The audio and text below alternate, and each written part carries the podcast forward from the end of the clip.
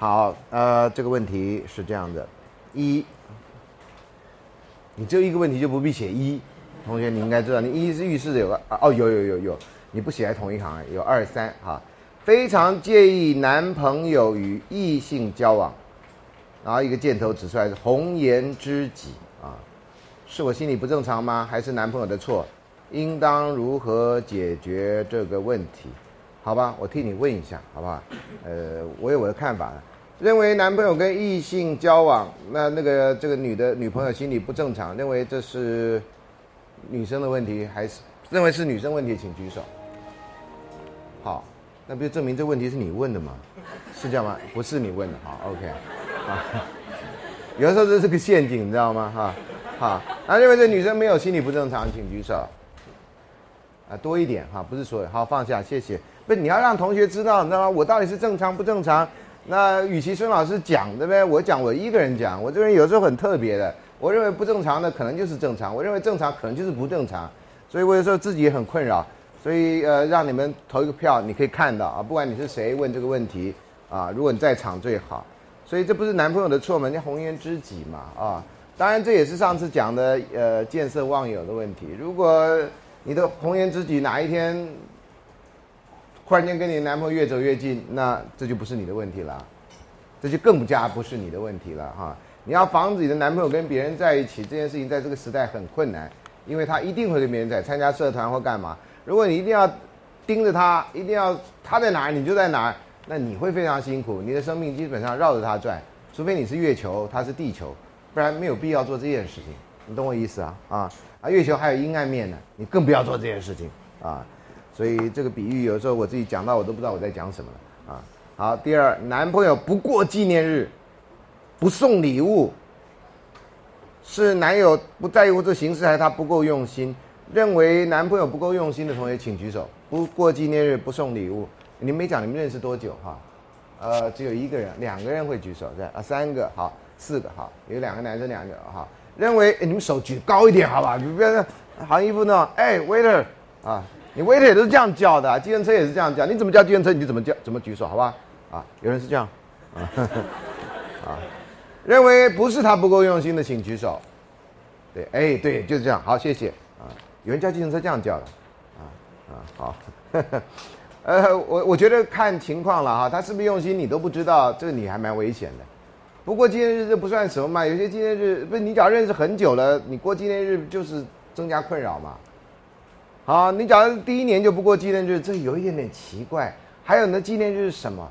你知道我有学生的纪念日是以 week 来来纪念的，我们认识了三个礼拜。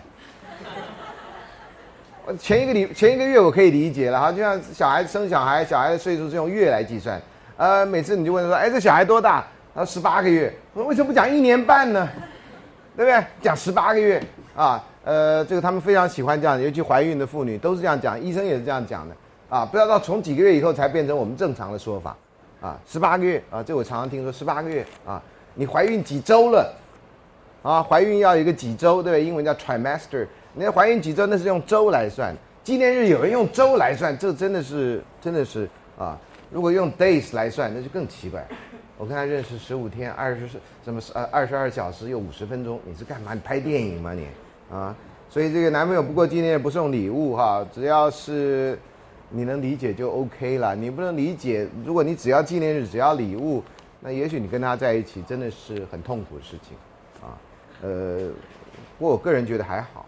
但是你的就是还要看别的啊，如果他别的行为有，那没有这个 OK。别的行为没有，这个也没有，那你最好重新开始，另起炉灶，叫做啊，好。三，爱一定意味着原谅，然后问号，原谅任何事情。你我们都会教你，爱有没有包含原谅，好不好啊？这个我就不要一直说了，也不要让同学举手了啊。同学老举手，会觉得这门课在干什么这样啊？呃，所以爱是不是一定包含着原谅啊？那原谅任何事情。如果你是教徒，当然是啦。那首歌是这样唱的啊。爱是恒久忍耐，也有恩慈；爱是不嫉妒，爱是什么什么什么什么，对不对？然后这那那句话应该不是四放诸四海皆准了哈。大部分情况是，但是不也不能一个人老让另外一个人原谅，懂吗？原谅叫彼此，好，我原谅一次，那下次你原谅我，OK？啊，连原谅都要平等对待，共同奋斗，啊，这样才会有意义。不然的一个人老是希望另外原谅，还是蛮奇怪的事情。好的，这星期没问题。迟到的祝福，祝老师教师节及中秋节快乐。哦，这是上礼拜的啊，谢谢同学啊。有人写卡片给我啊，非常感谢啊。我常常觉得我才教了几个礼拜哈，呃，其实不值得各位同学谢，因为套句英文说，You ain't seen nothing yet，你还没看到老师全力发挥的时候，你现在就谢，那老师不就谢了吗？懂吗？啊，就没力气了啊！我已经教到最好了，我干脆死掉算了。啊，这才第几周呢？啊，你看下去吧。已经有人说老师，这我另外一堂课，老师你讲的我都懂，没什么新鲜的，而且你笑话已经锐减了。我这堂课不是讲笑话的课，OK？好，呃，刚刚的问题完了啊，束缚我的。呃，上礼拜接到那个一个同学送我月饼，因为上礼拜昨天我就说老师很喜欢吃月饼，结果下课前就有三个月饼送到我的手上，我就在晚餐之前把它全部吃光啊，所以。今天去买衣服，人家说你要不要穿 XL 的？啊，我我已经胖成这样，啊，我现在都不敢看我的录影带，这样，我觉得怎么这边两坨肉这样啊？好吧，我已经有男朋友了，呃，这要算恭喜你吗？如果单独跟另外一个男生出去吃饭，是不应该吗？好，我们来问一下，嗯，看看大家的民意调查。他已经有男朋友，如果单独跟另外男生出去吃饭，是不应该？认为不应该，请举手。我们不要问说什么假定什么状况。认为不应该，请举手；认为应该的，请举手。好，所以你看到哈，呃，很多人认为不算什么啦，啊，当然这里面要有前提或什么啦，哈，呃，所以这样算解答你的问题吗？是同学在解答啊，呃，为什么有男朋友就不能跟另外一个男性的朋友出去呢？那我为什么觉得不应该呢？啊，我。请分享一个你觉得最棒的幸福的爱情故事，这是我的作业吧？你怎么变成我的作业？我要叫你们做的事情。哎，你们这一学礼拜要交一个作业，对不对啊？等一下下课交到前面来。呃，分享最棒幸福爱情故事，反正老师会讲很多故事哈。呃，我而且我这个老师有一个痛，有一个困难点，我很难区分最棒这件事情。啊，老师，你最喜欢的电影名是谁？呃，我有一坨拉苦这样。那我第一个想到，并表示他就是我最喜欢，他就是我第一个想到。呃，老师，你最喜欢的爱情电影是什么？呃，我我真的有这种罪的这种困扰。我是这种博爱的星座，什么事情对我来讲都有它的特色。就像每一个同学啊，认识不认识每一个同学，你都是在我心中有特别地位的人。你要说老师，你上这门课你最喜欢谁？这个我没办法回答，我没办法回答。啊，哎，我心中没有这种尺，就我最喜欢谁这件事情没有。啊，最喜欢谁？只有跟我老婆有点关系。我当然是最爱我老婆。这录影一定要，老婆我最爱你，对不对？啊，顺便讲一下，我相信我太太要是真的有机会看到这一段，我一定知道她在那边讲讲什么这样啊。为什么一直找不到喜欢的人？哎呀，这问题就大了。这问题真的很大。呃，可以拿一个前面的研究啊，学生的同学的研究。这问题不是你的问题而已。从我第一年教书，同学就有这个问题，特别女生有这个问题。啊，我不知道为什么，男生应该也有了哈，但是女生有这个问题。结果那一组的人呢，就去研究台大有多少人，这我讲过没？台大有多少人谈恋爱没谈过恋爱？大四毕业前讲过了嘛哈。那他们的困扰就是发现，这我也讲过，我重复一遍，万一你第一次没来，他们发现的结果就是说，如果你是定点移动，家里图书馆啊，公车站，家里图书馆，公车站，捷运站这种哈，那大概你会交到朋友的机会非常少。第二个呢，就是假如你讲电话都是那种很简单的话，这样哈，那个你会认识人机会也非常少。你是那种不会哈拉的人，不会借题引申的人，你这也很少这样，啊，所以这是我两个特别记得的啊。如果你害羞内向，都还可能交到人呢。有人是那种会放电的人，啊，特别是他们有人相信某一个星座的人是特别会放电，啊，我也碰过这样的人。我从来不相信星座哈，我觉得星座都是骗人的啊，或者星座是个不完全的那个，然后靠着你对号入座来造成星座很准的这件现实。那那个同学呢啊，就双鱼座的，这样讲可以了吧？这不卡掉就可以。双鱼座的女孩子，她说她很会放电，然后她完全不承认，她老师太不公平了。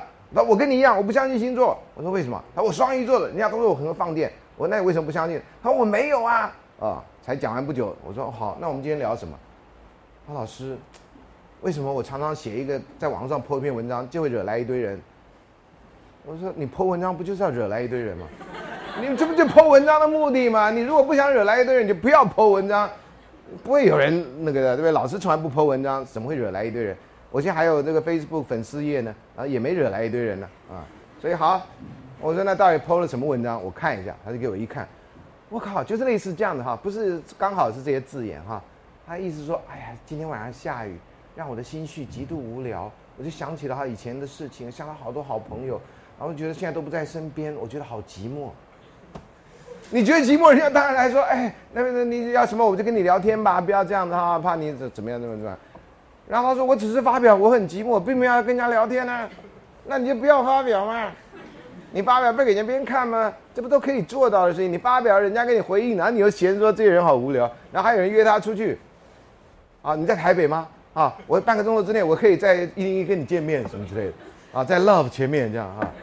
他觉得这些男生极度无聊，我说你才无聊，对吧？无聊人引出无聊鬼，这样啊。对，这这句话蛮好，无聊人引出无聊鬼。我们可不可以在最后有说本节俊俊语这样哈，就是把我那在这堂课讲的有些很高深的话都把它变成那样啊。所以会放电有时候就是这样子啊。那这个有时候是你一个愿打一个愿挨的，你就会吸引一些那样子的人。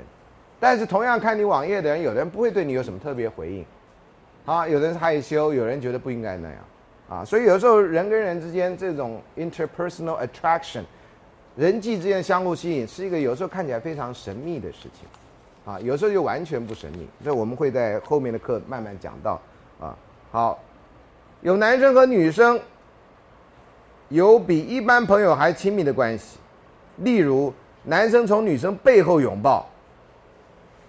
哦，好，我我还有一个画面，懂吗？啊，or 脸贴脸拍照，啊，却不是男女朋友，请问老师这样关系是否正常？来，我先问你们一下，这样关系认为正常的，请举手。好，好，所以都可以跟你们脸贴脸拍照，是吧？认为不正常的，请举手。好，就是不能跟这些人脸贴脸拍照。好，放下，谢谢。好，认为不正常多一点。我个人觉得。如果两个人很熟，OK 啦。如果不熟，这就是性骚扰了。尤其从背后抱着人家这点，呃，多年前很多年了，有一个老师觉得跟老跟同学很接近，研究所学生，他觉得跟他们很好，常常请他们到家里吃饭，然后干什么干什么的这样的哈。有一天，这女学生就告这个老师，这老师觉得非常困惑，告他什么呢？说这个老师有一次下课就在众人面前从背后拥抱他。就这样，呃，把他抱起来，这样哈，不是摸啊，就呃，就从后面抱起来，然后他觉得极度受辱。老师觉得，我跟你很好啊，你也在我们家住过，我太太你也认识，都同学的活动，而且那是一群同学，就我觉得好到可以跟你有这样的关系，像朋友啊。老师的立场是这样，同学觉得很不舒服。那那时候同学没有直接跟老师讲，啊，就告到这个女性团体去。那早些女性团体都觉得有些狼师啊，一定要把人全部揪出来。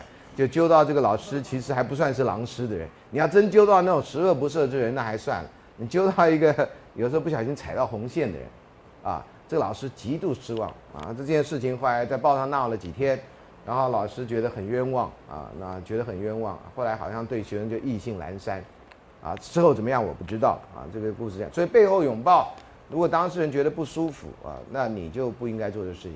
不过你不舒服，你最好马上跟他讲，哎，你不要这样，我不喜欢这样。你这样讲，人家会知道你不舒服。那那个人如果马上跟你道歉，你至少可以看出他的诚意，他不是有意的。如果那人不跟你道歉，说那这是什么？你别那么小心眼，那这个人你可以告告他，啊，所以这态度不同啊，所以我我觉得不可一概而论。那男女朋友是可以，一般人大概大概这样子看怪怪的，但是有些人的朋友关系可以好到这种地步。我也认，可是真的会被人家误会。我也认识有学生呢，就是在大学的时候。会跟男同学牵着手在校园散步，然后譬如走到司令台了，两个人，那那女生会睡在那男的的膝盖上。我们大部分看起来，从外人看起来，这是一个男女朋友的行为。他说没有，啊，那后来被人家误会，包括那个男生膝盖被睡的那个男生都误会，啊，他以为他爱他，他喜欢他，没有，他就是一个朋友，他睡在你的膝盖上，因为那时候没枕头。啊，所以这个有时候你最好寻求两个人的共识就会比较好，一个人有一个人没有，这个会增加困扰，啊，所以呃是否正常，我就不要讲这种正常不正常，你有这种焦虑的话，那这个很麻烦啊，因为正常不正常很难说，有时候正常我们的意思是次数多寡，次数多叫正常，次数少叫不正常，那有的时候人就是特别嘛，那你这个不一定要用次数来决定。第二个正常不正常跟道德有关，那正常就是道德，不正常就是不道德。但是这个呢，每个时代会变啊。老师认为，老师这代人认为正常的，跟你们会有一些差距，这样啊。我们那代人真的是男女授受不亲呐，所以那时候的规范明确。我不喜欢那个时代，但那时候规范明确。你们这时候规范非常不明确。你们有些人基本上跟我是属于同一代人的道德，那有些人要走在很前面。啊，我上礼拜去某一个单位演讲，啊，呃，那个人就告诉我一些我完全不相信、我完全没听过的大学生的故事，啊，呃，那已经到性行为很频繁的地步。我说，那你会不会生病？他老师，你想太多了，这怎么可能生病呢？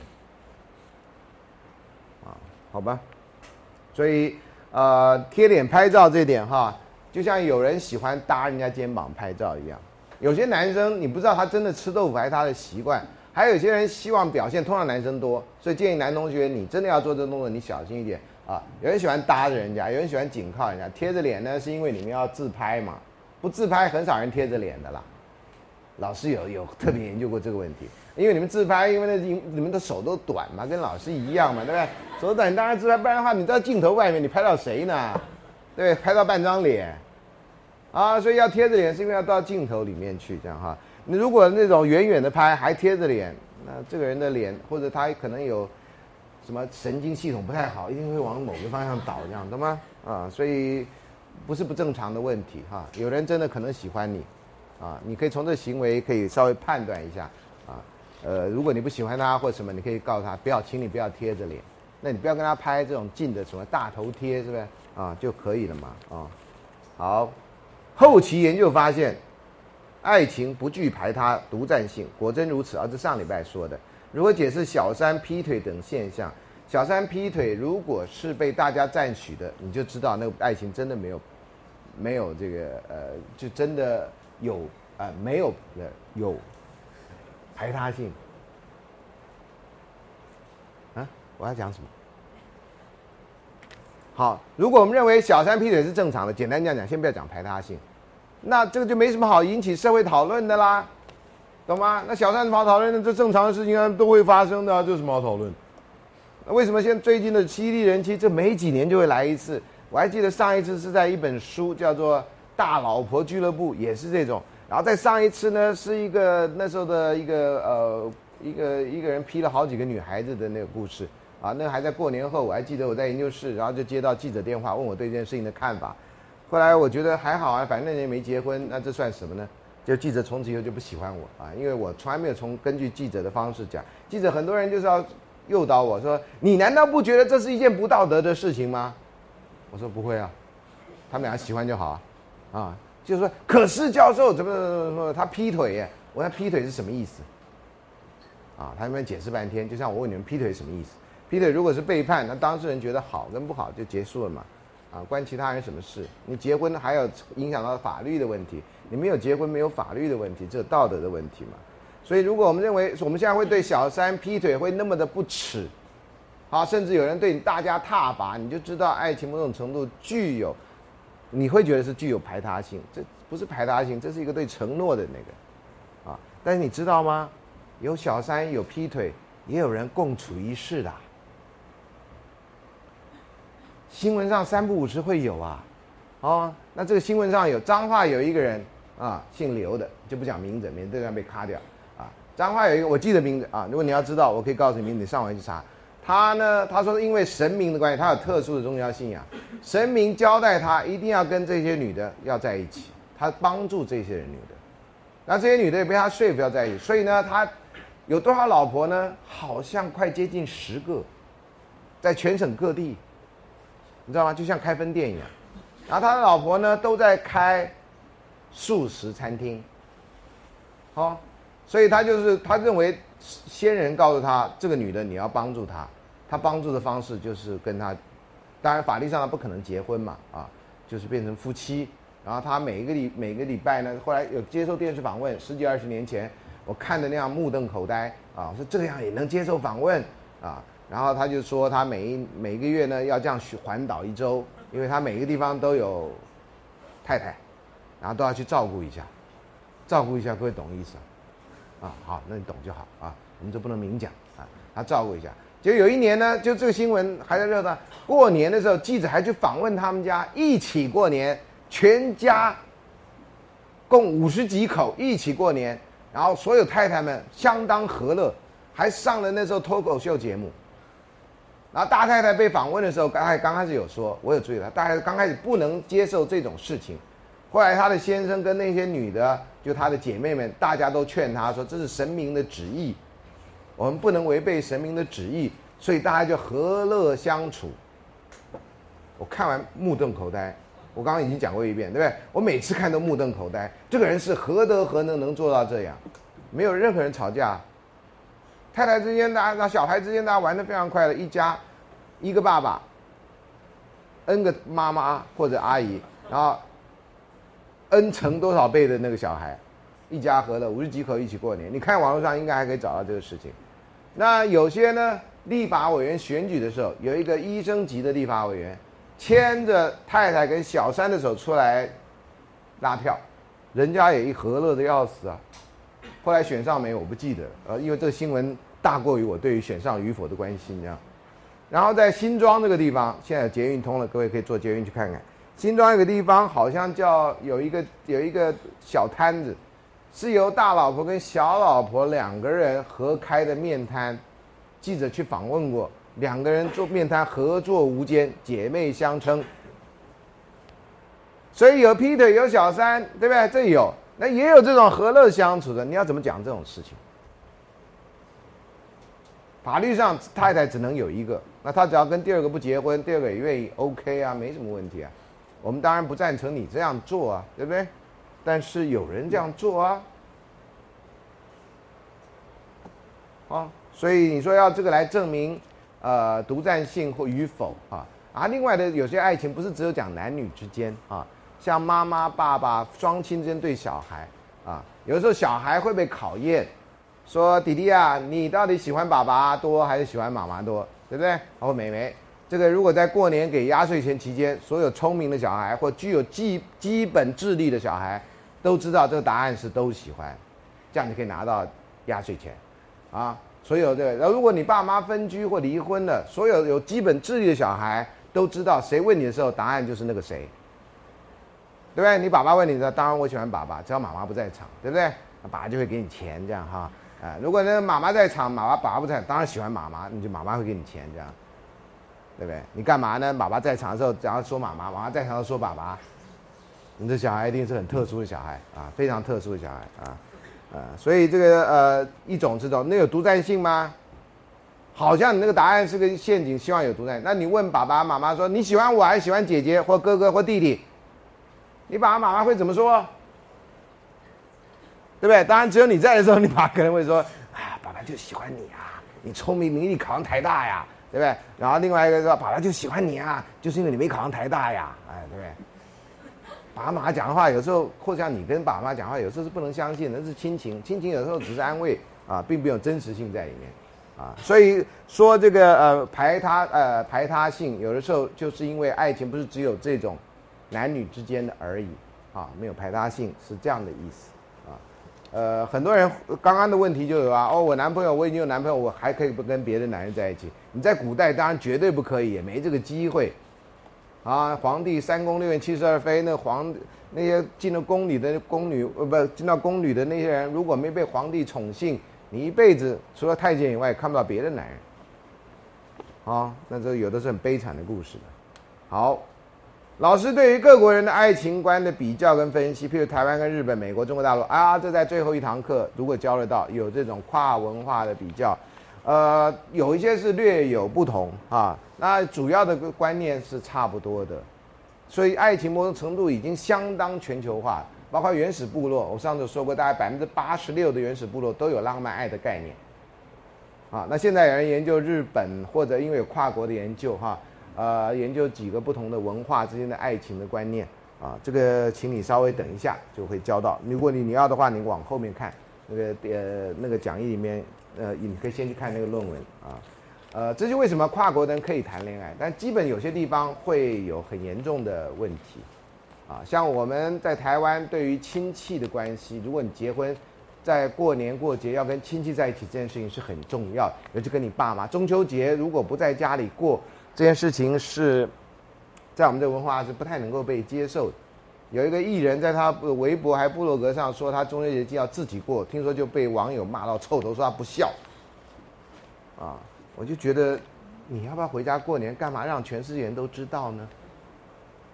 啊，我常常觉得有些电影明星真的是不耐寂寞，还干嘛？你知道以后一定有人骂你嘛，然后骂你。一个人骂你，你就要很在乎吗？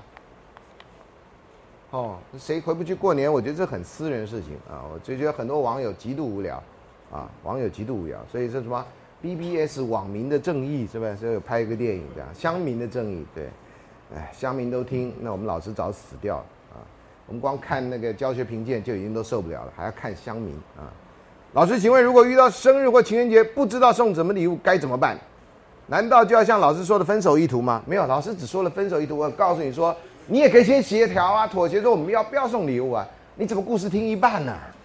你可以把那袋袋子调出来看一下啊。我有告诉你说，你可以先跟对方讲，我已经想不出礼物，我们可不可以不要送礼物？两个人达成协议就没有这个问题。像前面那个同学的问题，显然没有达成协议，他就不做了。或者你真的希望送礼物，你就跟他说，我觉得这蛮重要，你要送我礼物啊，你不送我礼物，我怎么知道你的心意？你可以告诉他你的想法呀。如果他说不送礼物，你就说好，然后背后在那边屌人，就没人他都不送礼物，这样干什么呢？你自找麻烦嘛。能说的你不说，然后到时候就很不满，这边抱怨啊，然后这样到时候还上了 B 上了那个 YouTube 变成抱怨姐这样哈。我男朋友从来不送我礼物，哈。什么失恋妹抱怨姐，你们这个时代真的是非常丰富啊。好了，这个大概就是这个礼拜的问题。嗯，派大星在甩，哎呦，真甩出一个问题了。这家伙在电视上蛮抢眼的，这样啊。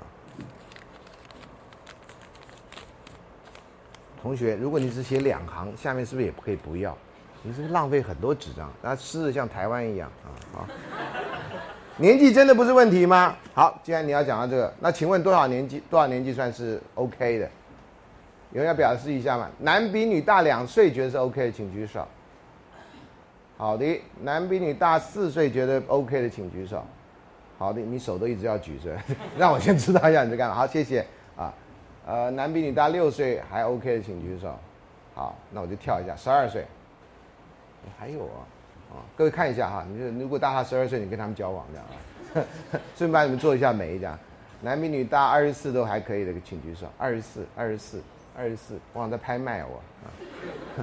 好，那十二有人还可以，就慢慢少了在。那女比男大两岁，OK 的请举手。好，呃，最近蒋家有一个人结婚，他的那个太太比他大三岁，啊，这我也特别注意啊。呃，好，所以两岁 OK 的，四岁女比男大四岁 OK，请举手。哇哦，你们好先进哦，我应该把这成果弄出来。好，大六岁的可以的，请举手。哇哦，十二岁呢？啊，少了哈，二十四岁。没了，好，呃，这个为什么大几岁？为什么？有没有讲一下？有没有讲一下大几岁为什么？你有点随机嘛，哈，啊，大两岁、大四岁好像都差不多这样哈，因为反正呃，意见态度调查最大问题是因为你没碰到，所以你讲的不一定是你到时候会做的，啊，所以各位不要相信性态度调查，啊，性态度调查都是碰轰的，懂吗？那爱情态度也是一样，我都没碰到啊，那你说什么？你就举手，到时候你真碰到了，会不会这样做？你就不知道了。那才是考验，啊，所以我们刚刚这个算是态度调查而已啊。大两岁，男比女大两岁的原因是什么？你觉得可以的原因是什么？有人要说一下吗？我们已经四堂课认识了哈，应该有人可以讲讲话。有一种说法，哎，是请。是男生比女生大。对对对，大大的话是为什么？男生比女生大，不是比女女生比男生大更容易接受。更容易接受，可刚刚看起来 OK 啊，啊，看起来都没有太明显差别。嗯。刚刚女生二、二十四都比较小。对，就比较少。对，所以有个 range 大家可以接受嘛，在你们这一代人，对不对？在这班啊，不，我说为什么呢？男生比女生大，好，我们先谈这个问题，为什么传统男生一定要比女生大？好，我们还不讲大几岁，为什么？哎，请呃，因为传统上是那个就是重比较重男轻女，重男轻女啊，年纪年纪大的话，感觉如果男生年年纪稍微比女生大的话，感觉说地位会比较有明显的差别。哦，明显差别，但是你的讲法应该说地位会比较高。如果地位低，男生比女生大，也应该不会成，对不对？所以是地位的问题，其实不是年龄的问题。好，哎，是同龄人之间，同年龄人之间啊，心理年龄的问题，对不对？那就看心理年龄，有人很成熟的啊，比你小啊，或比你大都很成熟啊。啊，平均的话，对，平均的话，好，谢谢，是心理年龄的问题。好，那我们就应该有个心理年龄的测量，然后大家交朋友之前先比出我们的比数，心理年龄差不多的啊，那就可以在一起，对不对？那通常我们只有感觉，没有这个测量。智力测验能当标准吗？有谁交朋友的条件之一是智力要跟我差不多？本人是一八零，那你就看看我的智力跟我身高一样高，啊，几乎没有，但是可以这样子去理解，几乎没有。我为什么这样讲呢？因为很多人啊，就我们到了年龄那张呃那个部分稍微会讲一下，很多人都用所谓的演化心理学的观点来看，说男人呢就有一部分跟他讲的一样，男人因为会赚钱，然后在以前女人不赚钱时代，他一定要仰仗一个会赚钱男人。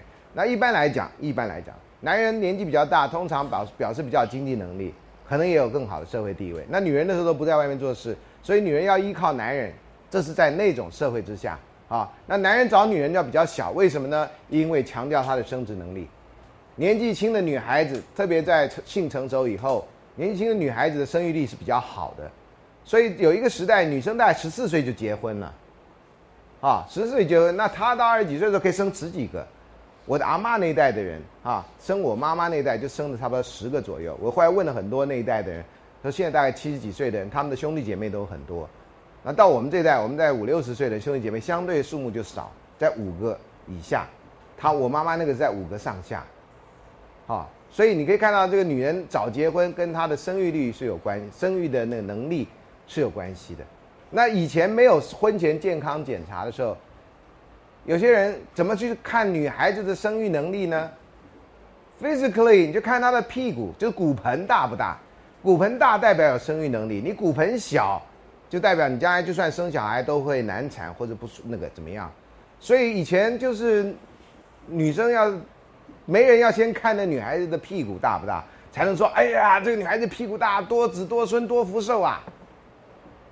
啊，那是古人的标准，照古人标准，你们现在很多女生都还嫁不出去。啊，因为你现在的审美标准跟以前不一样，就啊屁股太大了，那难看这样啊。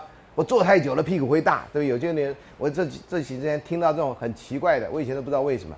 所以女生呢，在那种时代，哈，没有任何教育或其他的这个这个成资本，只好用自己的生育能力当成资本，会替人家生小孩这点，在某些人现在这个社会，有钱的人跟有权的人，还是很重要的。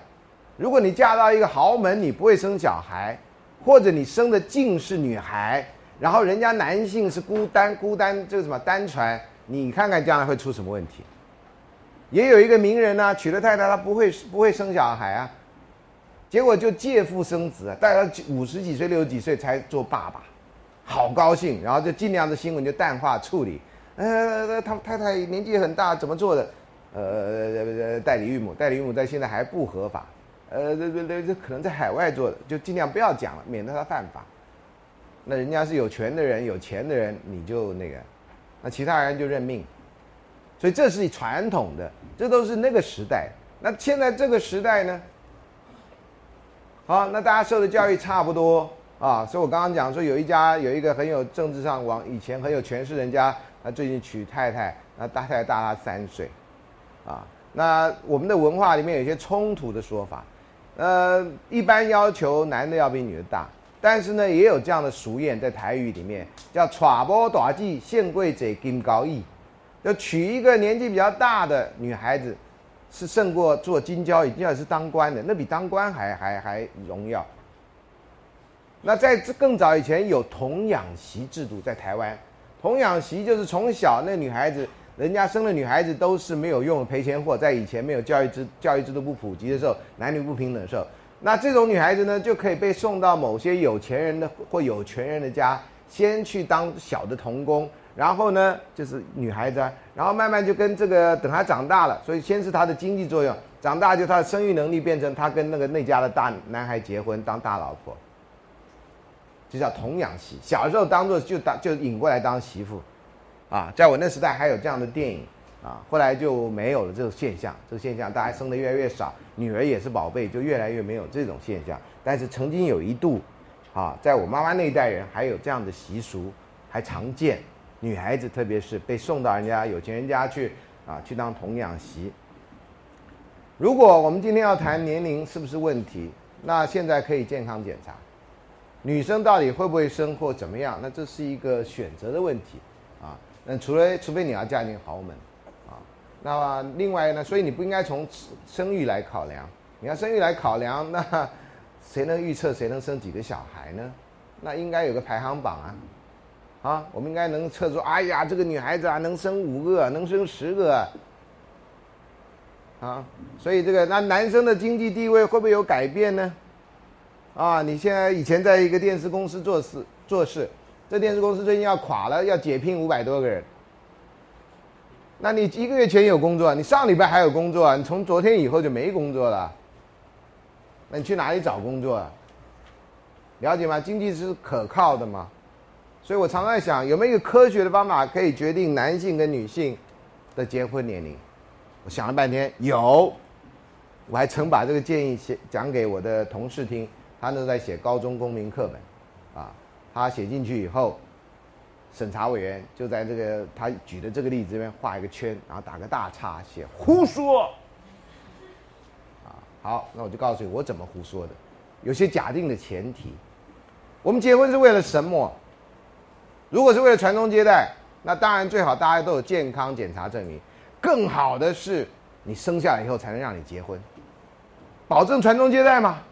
你知道吗？就像买西瓜，甜了你再买啊，对吧？那些发财车停在那边，先生来买西瓜，我的西瓜甜，那我怎么知道你甜？你试试啊，你不不不甜，你不要买，哎，吃一块甜买，懂吗？同样逻辑，先生来娶这个女人，为什么？她包生啊，不包生你不要跟她结婚，你先带回去啊，然后一年后生不出来，你退货，我保证退给你。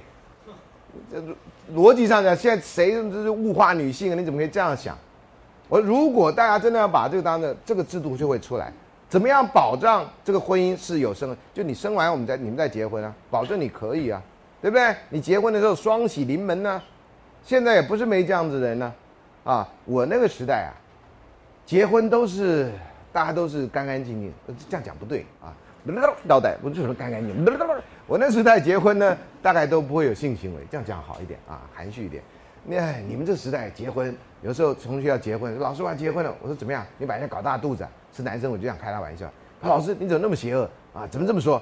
我说哦这样没有啊，他不是有啊，我是讲法不一样。老师跟你熟才能开这玩笑啊，跟你不熟也不跟你开这玩笑啊。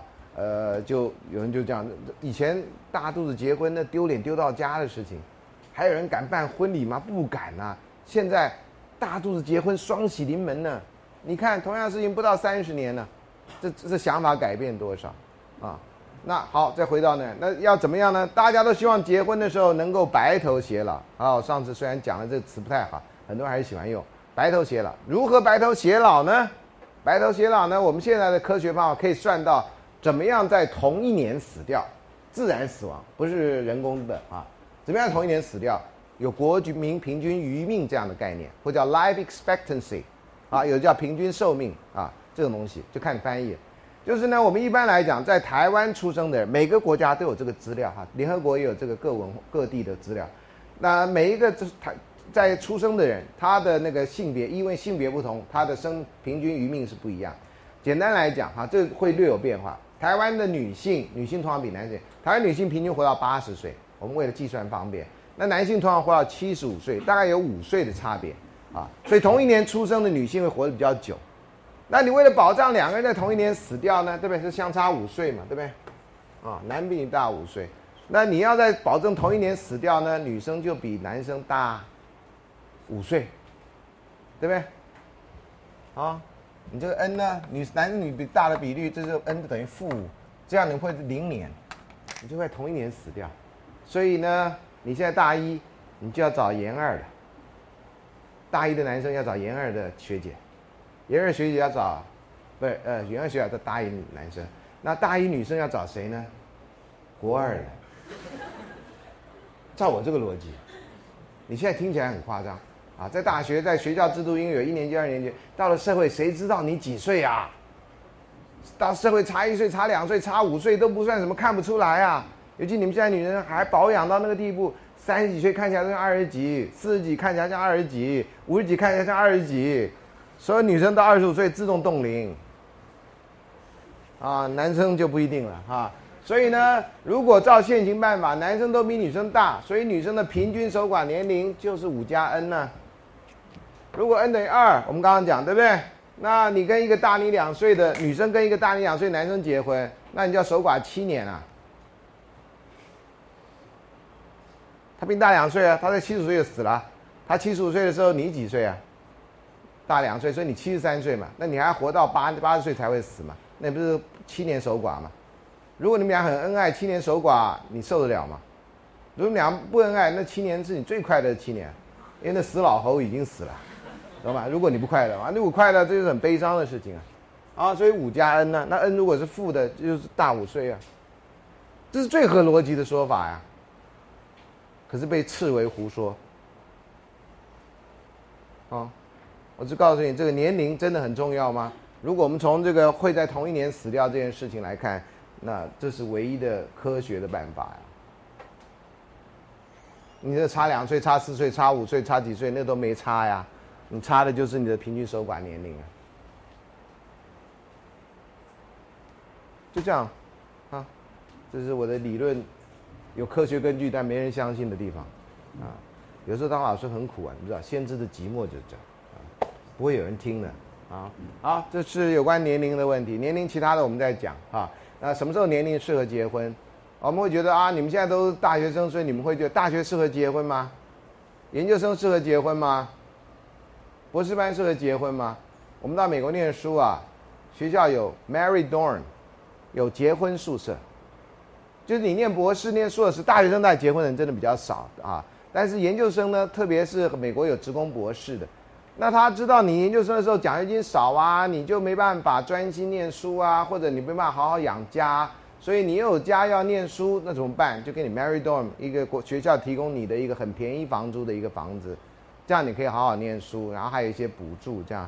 那在台湾呢，没有任何一间大学我听说过的是有结婚宿舍的，学生都快没宿舍还结婚宿舍，所以以前我在提倡那个 uni unisex 哦或 co-ed 宿舍的时候。我就也提倡一定要拨出某个比例的结婚宿舍，让念博士班的人或硕士班的人可以结婚，没有后顾之忧。你现在结婚怎么养老婆啊？房子都住不起。好，那你你这样的话，你念书的人就没有情感上没有着落。那有些人有了情感着落，才好奋斗自己的事业。我的逻辑是平等对待，共同奋斗啊。那你让博士班的人那样变成枯槁的？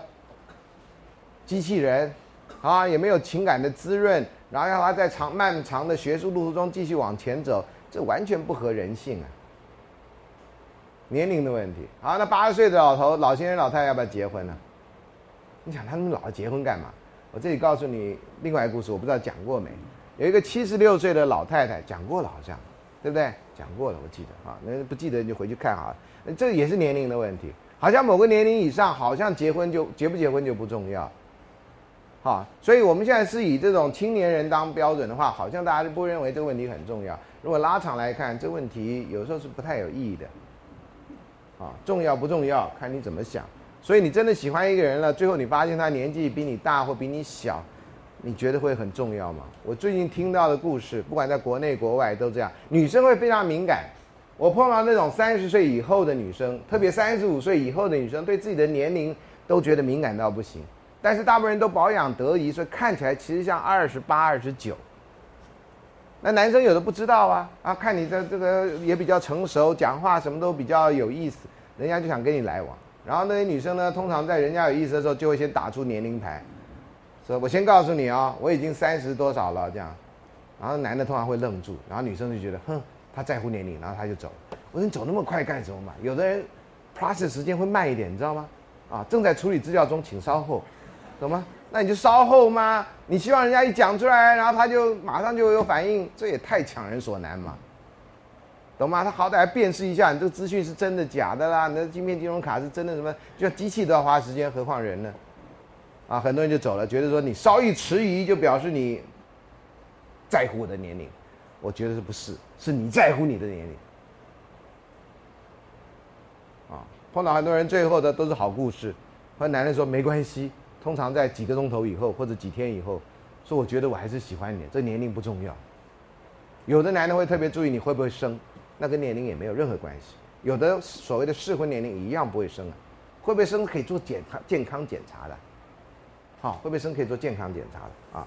好，那这个是年龄的问题，我就稍微多讲了一点，因为我们到时候也会提到。那接下来我们就回到上礼拜的讲的那六种颜色爱的颜色理论。同伴爱哈，所举的例子哈，你会发，就是说你跟他一直认识，然后有一天才蓦然惊觉，哟，你爱他啊！蓦然回首，那人却在灯火阑珊处啊，永远陪着你的。有不少电影跟故事都是讲这个的啊。你发现最后、最后、最后陪伴你那个人，其实才是真正爱你的，也是你真正爱他的人啊。在某个阶段你看不出来啊，你看不出来。第十六个问题说，除非我开始关心过一阵子以后，我才能够爱啊，所以他需要起步的时间比较晚，比较慢一点啊。这个是大部分人是这样的啊。那十七个说，我仍然和我谈过恋爱的所有人都保持很好的友谊啊。呃，谈过恋爱还能保持友谊呢，这是代表你们两个的 I E Q 都很高，就算两个人不能在一起了，也会说得很清楚啊。那那样的话，通常不会有遗憾，特别不会有欺骗。啊，你是怎么样不能跟他在一起？这个讲得很清楚，这样啊。然后最好的爱情是从长期的友谊延伸而来，啊。但是我们在台湾很多人都担心友谊没办法变成爱情，或者爱情会变成友谊，变成平淡无味。最常见的问题之一，我先把这讲完，就是老师，我跟他在一起已经像亲情了，该怎么办？亲情有什么不好？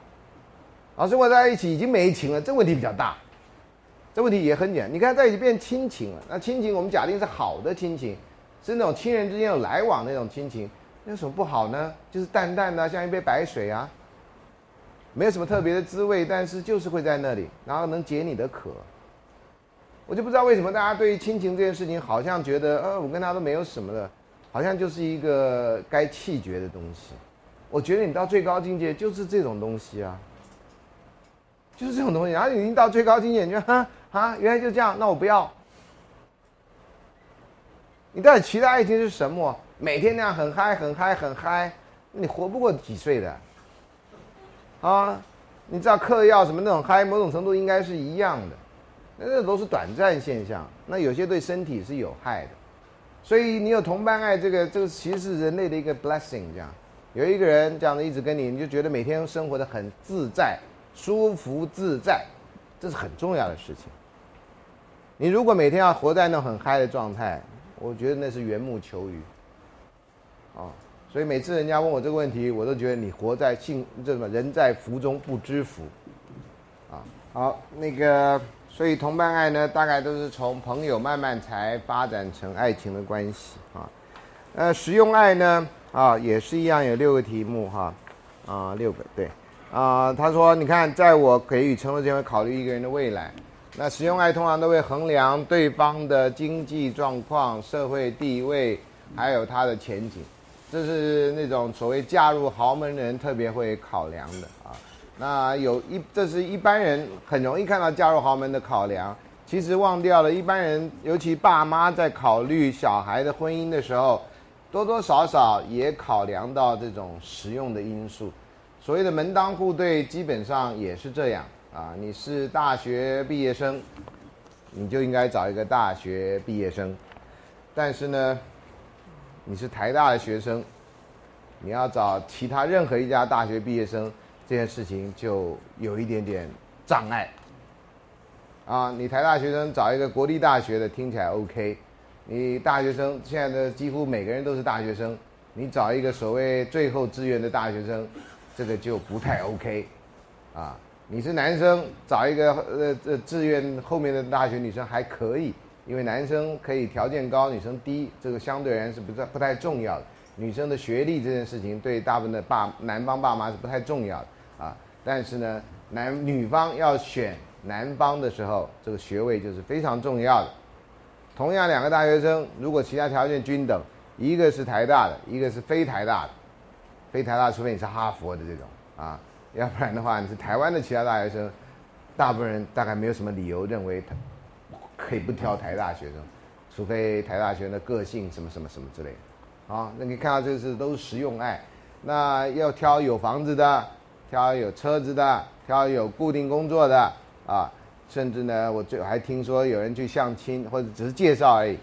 呃，对方男生问女方的第一个问题就是说：“你在公家单位做事，请问你是高普考的还是约聘人员？”那女生是约聘人员，他就说：“我是约聘人员。”他说：“哦，这样你工作很没保障。你是来谈恋爱的还是来面试工作的呢？”啊，那后来就没有再被联络到。他非常生气，这女生非常生气。说怎么会这样？嗯，我说也好啊，他不理你，他理你，你反而烦恼啊。这样的人他理你，你要怎么办？他一天到晚计较你身上的条件，啊，看你最近有没有什么改变，然后最好还是计算一下你的股票的市值。啊，请问你买的是哪一档股票？啊，最近这股票是怎样？啊，哎，今天已经降到七千七百点了。啊，就是你的股票是不是也亏了什么的？那你要跟这种人来往，你还不如跟你的那个证券交易所的那个人来往啊，啊。好，所以呢，在我选择爱人之前，另外一个题目，我会尽量仔细规划我的人生。少数人的人生是规划，在这个时代呢，你们一直要被强调，你的人生一定要规划，在三十岁前要赚到第一桶金，什么什么之类的哈。有人出书，有人 seven 都可以买得到，把你吓到不行。那你爸妈呢也会被这种东西吓到，然后就觉得说糟糕啊，我家的谁呀，弟弟啊或妹妹啊，如果没有在三十岁前赚一桶金，那将来怎么办呢？这时候莫名其妙的压力就来了，啊，好像你在三十岁前没赚到一桶金，你就不是人的样子，啊，那有几人能够在三十几岁以前赚到第一桶金呢？有几人能够呢？难道除了那些人以外，别人都不是人吗？啊，这这就是一个奇怪的社会压力。我认为，个人认为是完全没有必要的社会压力啊。但是逼你的结果，你可能为了达成理想，是爸妈的理想，特别是你就会做出一些你能力不及的事情，或者做一些见不得人的事情啊。什么样的钱工作赚钱最快？你都知道，我也知道啊。从我那时代就是这样，啊，如果你家里缺钱用，你要去 seven 打工的可能性很低，因为赚不到那个钱。你家里真的很缺钱用，你要干什么？你到报纸一打开，日入万元，待解决问题，那是什么样的工作？会这样日入万元待解决问题？你有时候心一横，你就去做啦。你想家里解决问题，解决家里问题比较重要啊。我长那么大都没帮过家里，那现在是帮助家里的时候。你如果这样一想，啊，呃，也有人呢，呃，家里状况不太好啊，爸妈的经济状况不好，然后要还钱，啊，怎么办呢？我听到的故事是姐妹俩大学毕业以后就相约的到澳门赌场去做事，呃，赌场做事是正当的，他不是去赌哈，他不是，啊，那我们在台湾的人去澳门不能做某些工作，只能在赌场做某些工作，他们两个就省吃俭用在澳门赚了一堆钱回来。有人到国外打工，对不对？有人做矿工，那个啊，这是什么学校去当矿工，赚了多少钱回来？啊，那个都是正正当当赚钱的，啊，这个这个地方你找不到正当工作还能赚那么多钱，你知道到别的地方找工作能赚那么多钱啊，这是一个很现实的问题。国家在这里应该觉得羞辱啊，我的不能让我的老百姓在这里用正当工赚那么多钱，让他跑到别的国家去赚钱，这应该是国。政府首长应该列队在飞机场那样跪下来，跟那些凯旋归国的打工的人，那对不起，我们对不起你，让你到国外国战，你真是我们国家民族英雄。听说菲律宾是这样做的啊，说什么菲律宾总统弄了一个人形立牌，欢迎菲律宾外佣回来或外籍劳工回来，在菲律宾的飞机场，谢谢你们替国家赚了外快。哦，这菲律宾人如果真的这样做，真是有 guts。我们台湾没有这样做，一天到晚。国内经济也不好，也不让那你出去赚的钱，他还这样说：“哎，我们已经变台劳了啊！”谁造成的状况啊？不想一下啊？有些人笨了，你都不知道该怎么说他啊，你因为他已经不知道自己笨到什么地步啊。好，呃，在我选择爱人之前，会尽量规划人生啊。那规划好还是不好，我真的觉得不不知道，因为我们那时代没有这个概念。你们这时代连学校都有职涯中心，让你好像觉得你不知道你大学以后要干什么，这件事情是很糟糕的事情，或者你人生就输在大学毕业的那个起跑点上。好，我们台湾的有些人呢，有一些很奇怪的一些想法，说不能输在起跑点上。好，那这个的假定，如果我们玩下去，那你知道那跑这个有多长呢？这是一场马拉松，还是这一场一百公尺？好，我们都搞不清楚，所以不能输在起跑点上的结果呢，就是我们赢在起跑点，输在终点。我们的哨棒打得很好，青哨棒、慢慢到成棒就不行，没有输在起跑点啊，赢在起跑点，输在终点呢、所以那个我常常说，哎，不能输在起跑点。我说不能只赢在起跑点啊，输了如果是马拉松，你慢慢跑慢慢跑，龟兔赛跑的故事，各位不都念过吗？那乌龟不就走得慢吗？那哪有恒心一直走一直走？那兔子不跑得快吗？那它心心焦气盛，然后就睡还没睡觉，乌龟就走赢它了。这故事不就这样吗？好，所以我常常觉得有时候啊，你们的爸妈或这个社会整个风气都说不要输在起跑点啊，不要输在起跑点。我觉得不要输在终点啊，起跑点慢一点，有人是 OK 的。好，你每一步都很踏实，这是比较重要。啊，我个人的感受是我在国外念书，我们大学毕业了，因为我们大学开始就分科，所以我们大学四年学的专业呢，其实是比美国大学生要来的深入的。美国大学生大三、大四才分科，所以他两年学不到太多我们四年学到的东西。所以在念研究所的时候，那第一年我们是赢在起跑点上。我们很多同学啊、我们这我的我那时代到这代到美国去念研究所，刚开始美国学生看起来都笨笨的。看起来都笨笨，因为你已经有四年，他有的还转科的。我们在台湾，你念台念社会系，要转念电机系可能性零。美国可能性百分之百，你只要有心，他愿意教你。啊，美国你难转的是医科跟那个法律，那个比较难。啊，台湾是隔行就很难。好了，第一年啊，第一学期你会觉得你学的同学什么都不知道，第二学期他慢慢稳扎稳打，知道跟你差不多。到了他毕业的时候，他绝对不会比你差，不敢说他一定比你好，但他绝对不会比你差。为什么？他一步一步来。美国人学中文三年就敢讲话，我们学了三十年英文，可能都还讲不好。为什么？因为我们训练不一样。啊，中文呢是被认为世界上相当难的语言的，那人家三年就可以学起来，就可以讲。你有机会在校园碰到那些人，有人学中文学的很短时间，就可以讲得很好。那我们学英文学那么久，普遍讲不好，啊，所以你可以知道，这有时候不是输在起跑点，你有一个方法，大家愿意老老实去做，成果是可以看得到的，啊。爱情呢，当然就不是这样，这是最令人矛盾跟痛苦的地方啊。好，他说这个另外一个呃另外一个那个调查那那个问题就是说，选择伴侣，我要考虑是他是否会帮助我的事业，啊，这个是完全不浪漫的啊。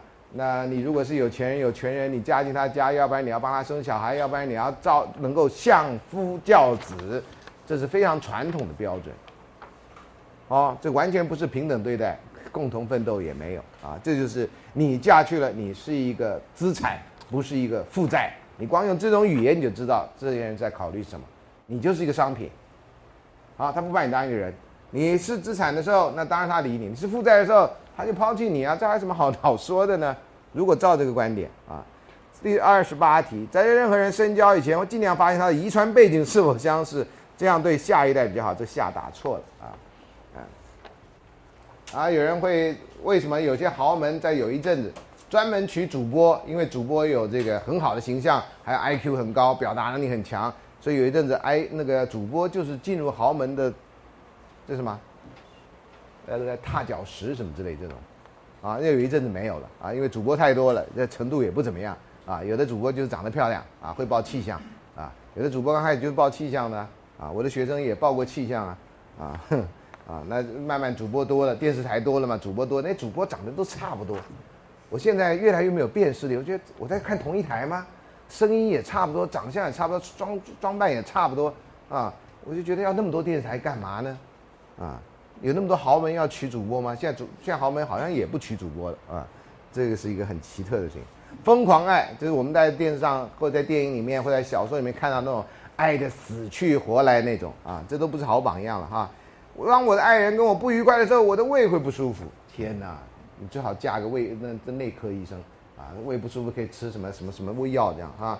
当我失恋的时候，我很沮丧，甚至想要自杀。你看极端吧，你爱他的时候他上天堂，你不爱他的时候他马上下地狱给你看。啊，你是奥菲斯，你去救他都救不回来啊。有时候我因为恋爱兴奋到睡不着，哎呦，这个也太夸张了吧？啊，谈恋爱也睡不着，失恋也睡不着，干脆别睡，对不对？那这个人再撑不了太久吧？我的爱人不注意我的时候，全身不舒服。你们刚刚有那个问题里面，有些人大概就处于这种疯狂爱的地步。我那么爱他，他为什么不爱我？还跟别人女人照那种贴脸照，贴脸算什么呢？贴嘴那比较麻烦呢。对不对？贴脸而已嘛，对。他都贴脸了，还不会贴嘴吗？我不知道，没照到吧？对，啊，啊，好。当我恋爱的时候，我很难对其他事情专心，你就课也不上，对不对？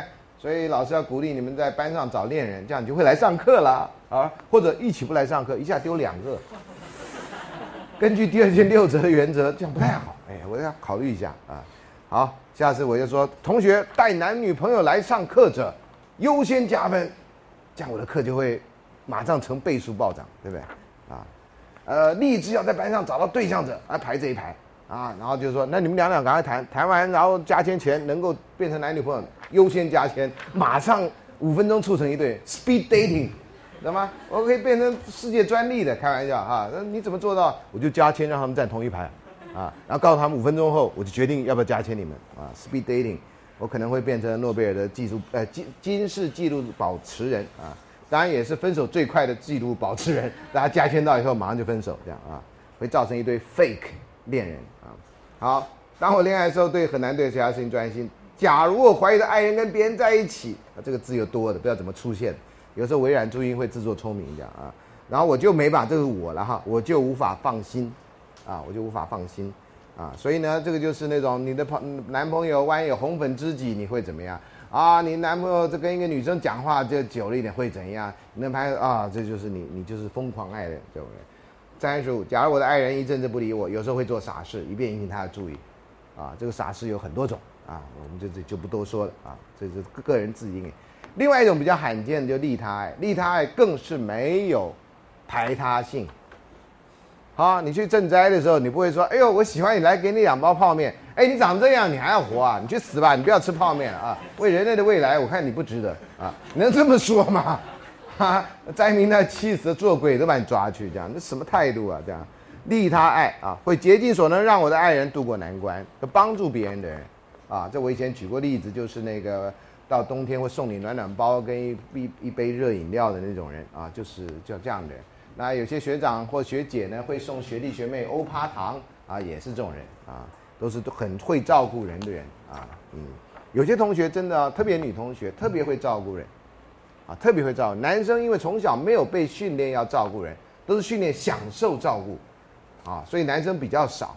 如果能出现这种男生，都是很特别的，可能是家境或者家教特别好，会照顾人。所以你去参加外面参加活动，你看那些男生主动会做什么事情的那些男生，千万不要放弃，这些人都是很难得、很罕见。你看那男生少爷型的那种人，你也别放弃，他家可能很有钱，所以都不要放弃，一定会懂吗？啊，那个各取所需啊，免得到时候同学到时候就觉得哇，老师教了我一定要做什么事情，还是要随性，懂吗？你是那种人，你就是那样的人；你不是那种人，你可以考虑要不要改一下啊。上课呢一样，跟谈恋爱一样，要让自己变成更好的人。不然上课是没有意义的，好，你如果上一门课不能改变你自己，不能让你变得比较的好，你上课有什么意义呢？谈恋爱有什么意义呢？哦，好，我宁愿自己受罪，也不愿意我的爱人受罪。你看，好感人的哈！我要把我爱人的幸福放在我幸福之前，我才会感到幸福。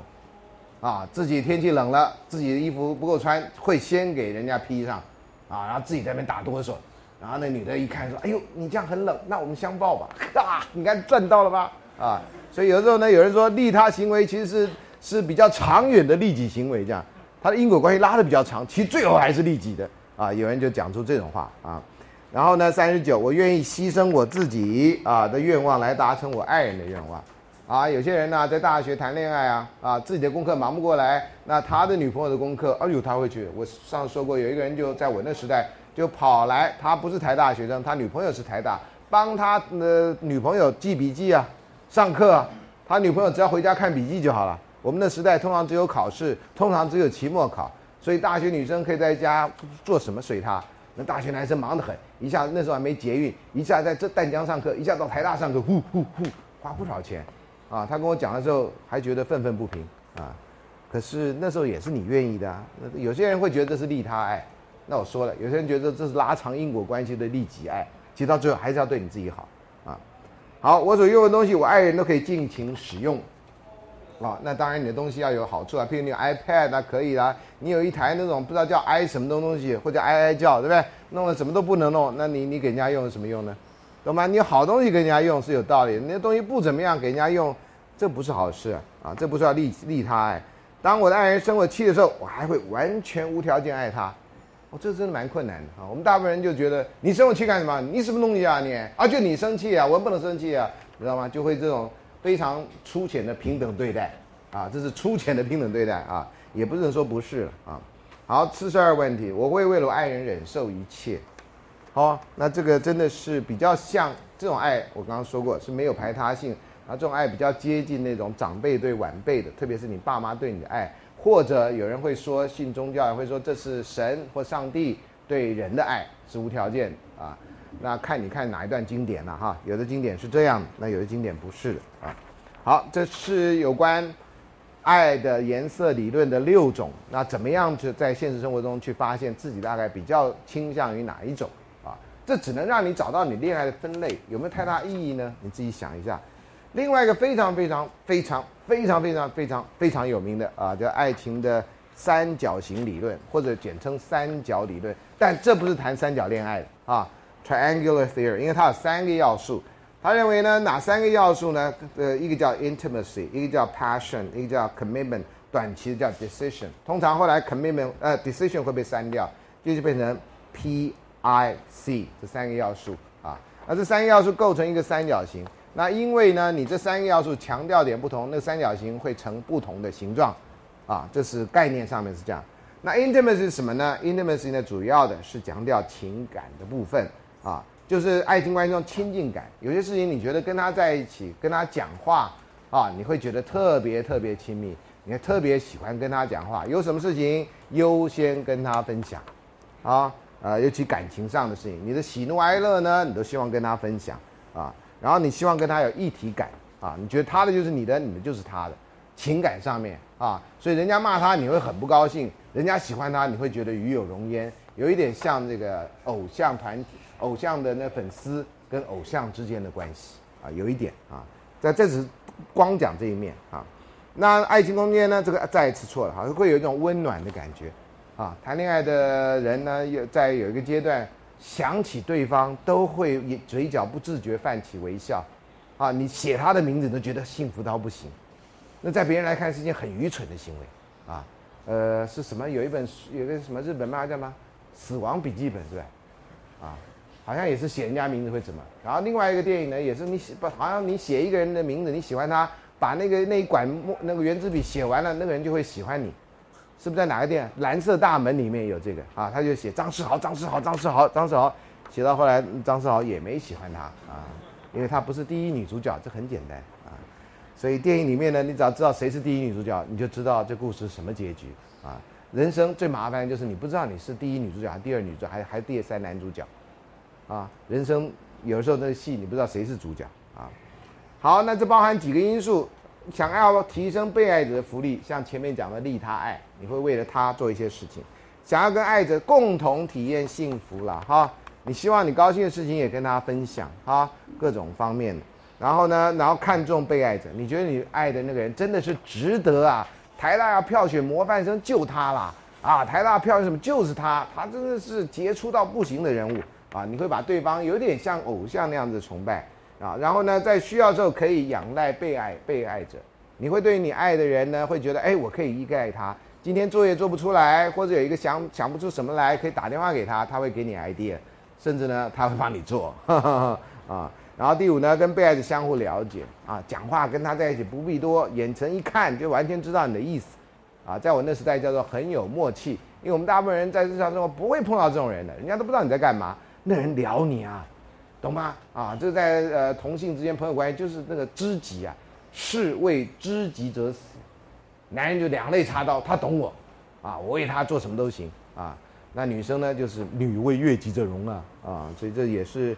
啊，能够了解啊，那那些年那个电影的最大问题就是这两人相爱却不了解对方，啊，一个就硬要参加格斗，啊，另外一个人觉得你幼稚，我就是幼稚，怎么样？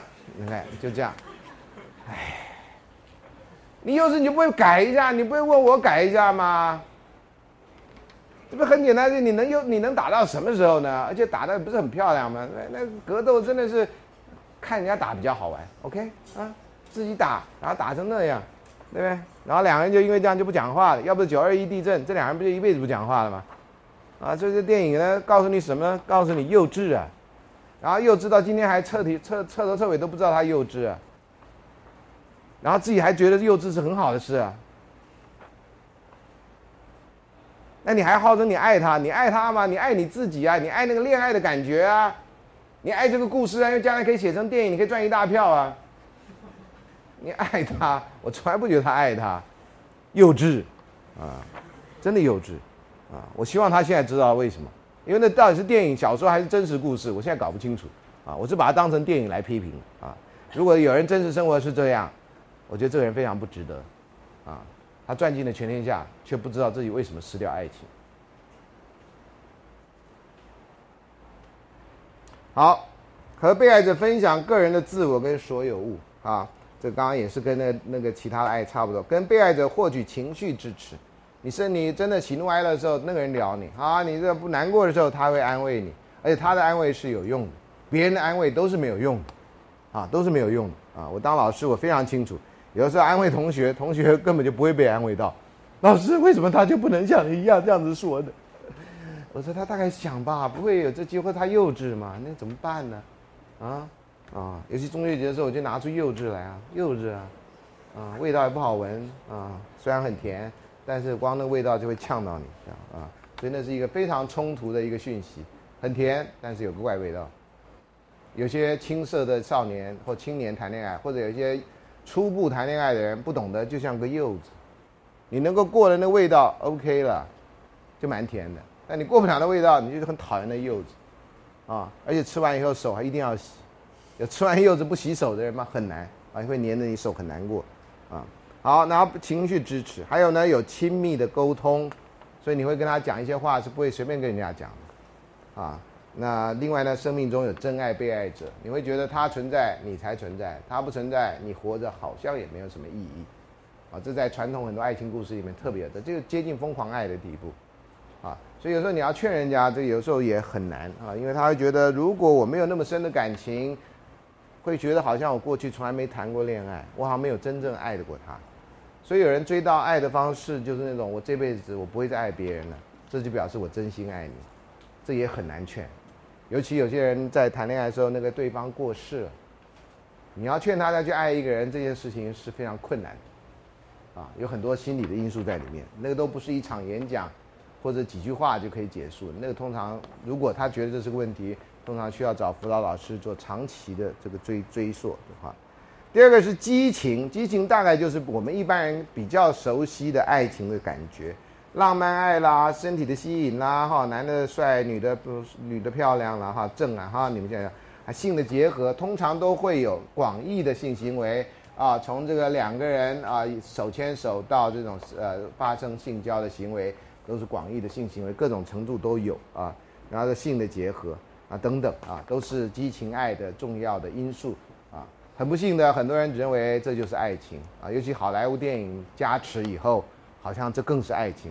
那你当然知道 A 片不是爱情，但 A 片很多是动作啊，有人叫做爱情动作片啊。我听到有些宅男跟我说：“老师，你要不要看爱情动作片？”我说：“谁演的爱情动作片啊？什么巧克力呀、范岛爱啊什么之类的啊？”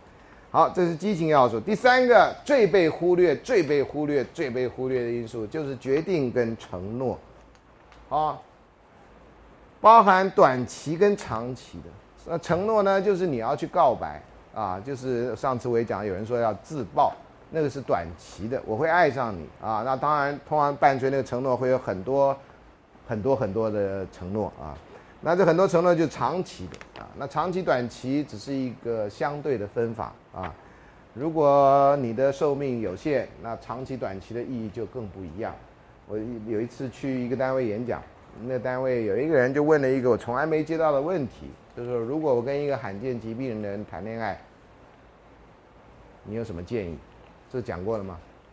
没有啊。我就说我先恭喜你啊，啊，全部人都愣在那儿。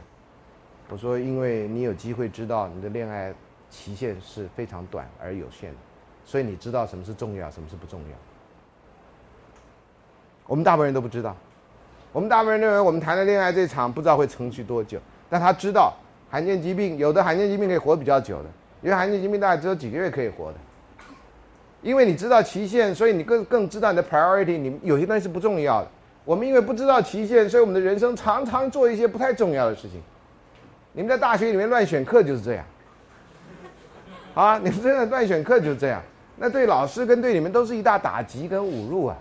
在这个学校你还乱选课，有必要吗？你好不容易混到这学校来，就是要在四年把自己的那个行囊充满，思想充满，变得有用的人，啊，你就这样尽量混，尽量混，然后大学就混完四年，你还这个学校毕业了，真的是有点有点有点可惜啊！真的可惜。那现在有这个开放式课程啊，开放式课程好处就是你不是这学校毕业的，你一样可以看到这学校到底教什么书。当然，配合的老师有点少，有点可惜。我觉得台大应该强制所有老师都上开放课程，让全台湾的人都可以享受到他纳税得到的好处，也可以让台学生在外面人知道台大人是怎么上课的。那我们到底世界几流？那你就可以这样评断。我看过全世界其他人上课的样子，啊，以前在 iTunes U 里面我看过，真的不怎么样的同学，那种你花多少学费去教，真的不怎么样的。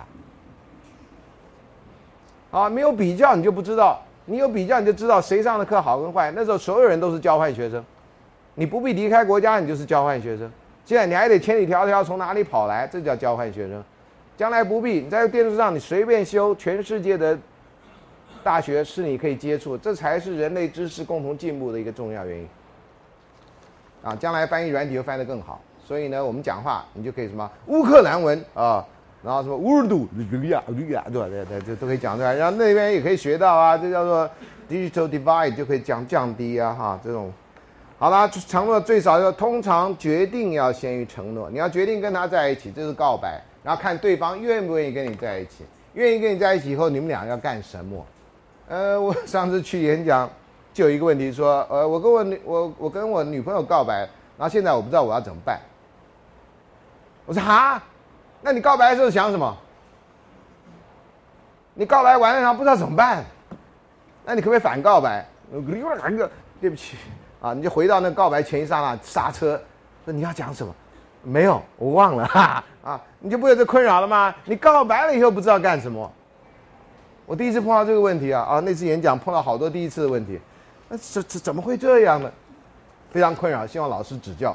老师建议他分手。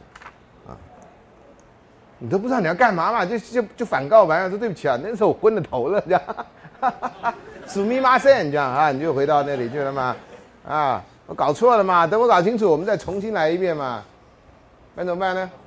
啊，啊，有这个日文的同学在，那太好了，我将来就可以讲一堆那种，呃，日本的连续剧我以前看很多，日本的通常有些女生喜欢男生，然后就会跟男生说 skides 这样啊，我喜欢你。他们都不会讲“我爱你”，我不知道为什么都 skides。然后那男生呢，通常就会先愣在那里，然后那镜头会一直转，啊，大家在等男生什么时候告白，通常还会进个广告，啊，你知道吗？广告完了他才告白，然后就说“我卡里马西达”。你这没学过对话吗？人家说 skides，你应该说 “OK”，对不对？或者 “No OK” 啊，“OK not”，“OK nine”，啊，都是都是一个办法。怎么会就“我卡里马西达”？你到底喜欢我还是不喜欢我？我说喜欢你，哦，我知道了，啊，续集接到了，然后呢，然后呢，啊，我每次看到这个我都大惑不解，这样哈，到底日本人是怎么想的？这样啊，呃，然后就是说啊，我以后的事情要请你多多关照，你在找事情吗？这啊，所以这每个文化表现真的略有不，我不知道现在男日本男生是不是还男女是不是还这样，但至少我以前看连续剧看的莫名其妙啊。还有一个男同学跟我说，老师，这不是日本人专利，在 Star Wars 里面有一集 Han Solo 跟那个 Prince Leia 就告告白过，然后那 Prince Leia 就跟他告白说 I love you 这样，然后呢他们正在逃难，然后那个 Han Solo 就说 I know，然后就这样，那翻成日文不就是我看你妈是打吗？后来那同学还拿 iPhone 给我看，说老师有这段影片为证，你讲的日文的是不对的。我想，哼，真的是学生博学多闻啊，老师跟着因此受益啊啊，所以不是只有日本人这样啊。所以下次有一个女生或男生跟你告白说他喜欢你，你试试看说我知道了，啊，你看看后面接续是什么？我不知道翻成中文这可这个这个这这个场面怎么样接接下去我不知道啊。我希望你有结果的，请告诉我。那老师我因此被打了一巴掌，什么之类，哈，这太暴力了啊。然后突然决定跟承诺不会在一起出现啊，所以这是啊承诺的那个。然后三十二页这里哈，因为决定爱上某人，并不要，并不表示要跟那个人维持长久的关系，所以只是说我喜欢你，那我喜欢你这件事情，我们可以喜欢很多人呢，对不对？那我喜欢你代表什么意思呢？那我们的文化里面大概不会随便说我喜欢你啊，啊，不过现在你们被这些通俗文化给搞混到，我们都不知道怎么办。你们去参加演唱会，那个人离你非常远，那个人你在舞台上看他就这么小。啊，然后你就拿一个荧光棒这样，然后你就跟着，然后那个台上那个家伙呢，因为你你付了三千多块钱的入场券嘛，他说你们这是最好的观众听众，我爱你们。然后他就把麦克风一讲，他说我爱你，然后大家就傻傻的，哎，你花了三千多块钱，我得喊这一句吗？你上我的课没花多少钱，你从来没喊过这一句，对不对？我们下次你就拿个荧光棒最后一堂课，懂吗？啊，我们就来这样，然后我也这样，啊，我已经教你们十几个礼拜，我爱你们，然后你们就这样，对，反正可以录起来嘛，对不对？然后就送到什么那些歌唱团体的网站上，说你算什么？你看我们老师，对不对？啊，pathetic 就是这个意思，懂吗？哎呀，啊，我常常觉得说老师的贡献不会比学员小，为什么我们老师都没有什么被这样子的重视？这样，我有一个学生是作曲的，我就跟他讲说。哎，都没有教师节的歌哎。我说你要不要写一首教师节的歌？这样不要那种很严肃的那种，你知道吗？我说你就照我的想法来写嘛，你就照我们两个关系就可以写首教师节歌吗？然后他就愣在那儿，不知道该怎么办啊。然后最近写信给我，在教师节前说老师，我那天到北京天坛去，到了什么神乐署什么署那样，就管音乐的那样。他说我忽然间就想到教师节的歌这样，我不知道他是不是已经开始写了啊。所以，我希望不要在我死掉那天才说这首歌是纪念叫孙老师的。嗯，哎，啊，好，讲太嗨。啊，八那这三个呢，又可以两两相配啦。那这个就是学者玩游戏嘛，啊，譬如说啦，只有亲密关系哈，这只有亲密的要素就是 liking，你喜欢一个人啊，呃，友情中间特别有这个东西，你不会有性的亲密，但是会有情感上的亲密啊。另外呢，只有激情要素，哇，两人爱得死去活来啊，呃，叫做迷恋爱 （infatuated love），一见钟情是这样子的啊。天雷勾动地火，我们中文的这种说法，把对方当成理想化对象来爱恋啊。有的人爱上一个人，把对方讲得好好好好，讲的连仙人都不如啊。就那人就根本就是哇，根本就是比仙人还要仙人的啊，叫仙遇仙，就这个意思，懂吗？比仙人还要仙的这样哈，对，比那个又不是店里的广告，这是一个一个同样同音字啊。然后自己无法控制或基基本上产生强迫观念或强迫行为，啊，你就会到下课了就会到他的教研究教室门口去看他，或者躲在哪里看他，看到他你就会傻笑呵呵呵呵这样啊，觉得高兴到不行啊。这个偶像崇拜的行为里面有过啊。那你有时候也会碰到这种，或者就看到他就好紧张，好紧张，可每天一定要看到他，所以去查人家的课表啊，去问人家他他的什么参加什么社团什么之类，把人家打听的基本上就像征信社去打听一样啊。这些同学，我可以推荐你到征信社做事啊。女人侦探社是一个不错的地方啊。还还有关系的不对称呐啊，因为你迷恋别人，别人有时候根本不知道你是谁呀啊。这种故事电影里面也有啊，常常帅哥正妹啦就碰到这种困扰。我有一天看到一个新闻啊，说这个现在的演艺人员，很多人在国中的时候都是全校男生迷恋的对象，会收到一大堆这种情书，然后情书怎么处理？啊，然后他就讲到谁谁谁谁谁谁谁谁谁这样，那有人呢，就情书呢，就看都不看，就丢到垃圾桶，啊，有人呢会看，然后也丢到垃圾桶，有人看还会保留，啊，就各种样子都有，啊，就对于那个呃国中时期很多这种收到情书的人啊，那这些人后来都成为电影明星了，就知道说哦，有些人是你的影迷，这要好好经营的啊，呃，当事人或许自己不察觉，可是很容易被外人看出来。啊，这是类似粉丝行为啊，很容易一下看出来哦，你在迷恋学长哦，哪有哪有，你什么课都翘，就他课不翘，那那是因为这门课很重要。你看，你开始那样讲到自己都上气不接下气了，你知道吗？被发现了以后，尤其哪有哪有这句话，其实是蕴含玄机的，就是有，只是说在哪里呢？懂吗？在哪里的？所以他的某种程度的意思说，你指出在哪里，我哪里露了馅儿，让你知道我喜欢他呢？其实 everywhere 你知道吗？啊，以前有人学英文说这个，呃，谢谢你，那中国人说哪里哪里，对不对？有人就直接翻译 thank you，no where where 这样 everywhere 这样哈，到处啊，这是一个笑话啊。你们现在大家不会学这种，呃，另外呢，这种感觉有时候来得快去得快啊。有人早上告诉我他喜欢一个人，到下午他说老师我已经不喜欢他了啊。我说天哪，太阳还没下山呢，你就已经不喜欢他了啊？所以跟太阳是没关系的啊。身体跟心理都会被对方所激起，这一激起是一个英文叫 arousal，arousal 有时候很难翻这样哈，好像男人的生理生理什么什么的那那个会有反应的叫激起，其实不是，你内心会波动也算激起，啊，所以这个不知道该怎么翻，有时候就这样。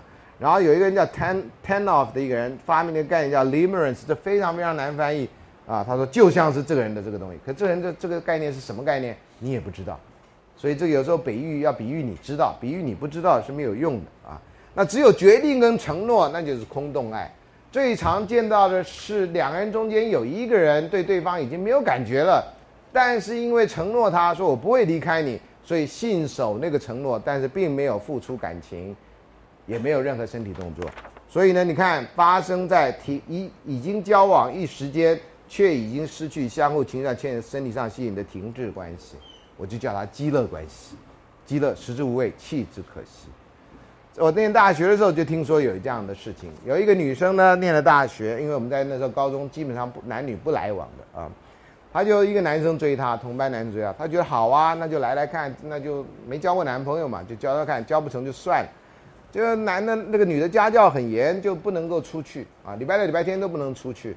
所以男的只能在学校跟他交往，那去男的就奇怪，约你看电影你也不行，你你们爸你们家人不不赞成，约你礼拜六礼拜天人家情人都礼拜六天出来约会你也不行，所以男的也慢慢就打了退堂鼓，然后呢两人关系就渐行渐远，可是呢谁也没做错什么，到了二年级呢那个男的忽然间就跟学妹在一块儿，然后就很惭愧的跟这个原来的女朋友说，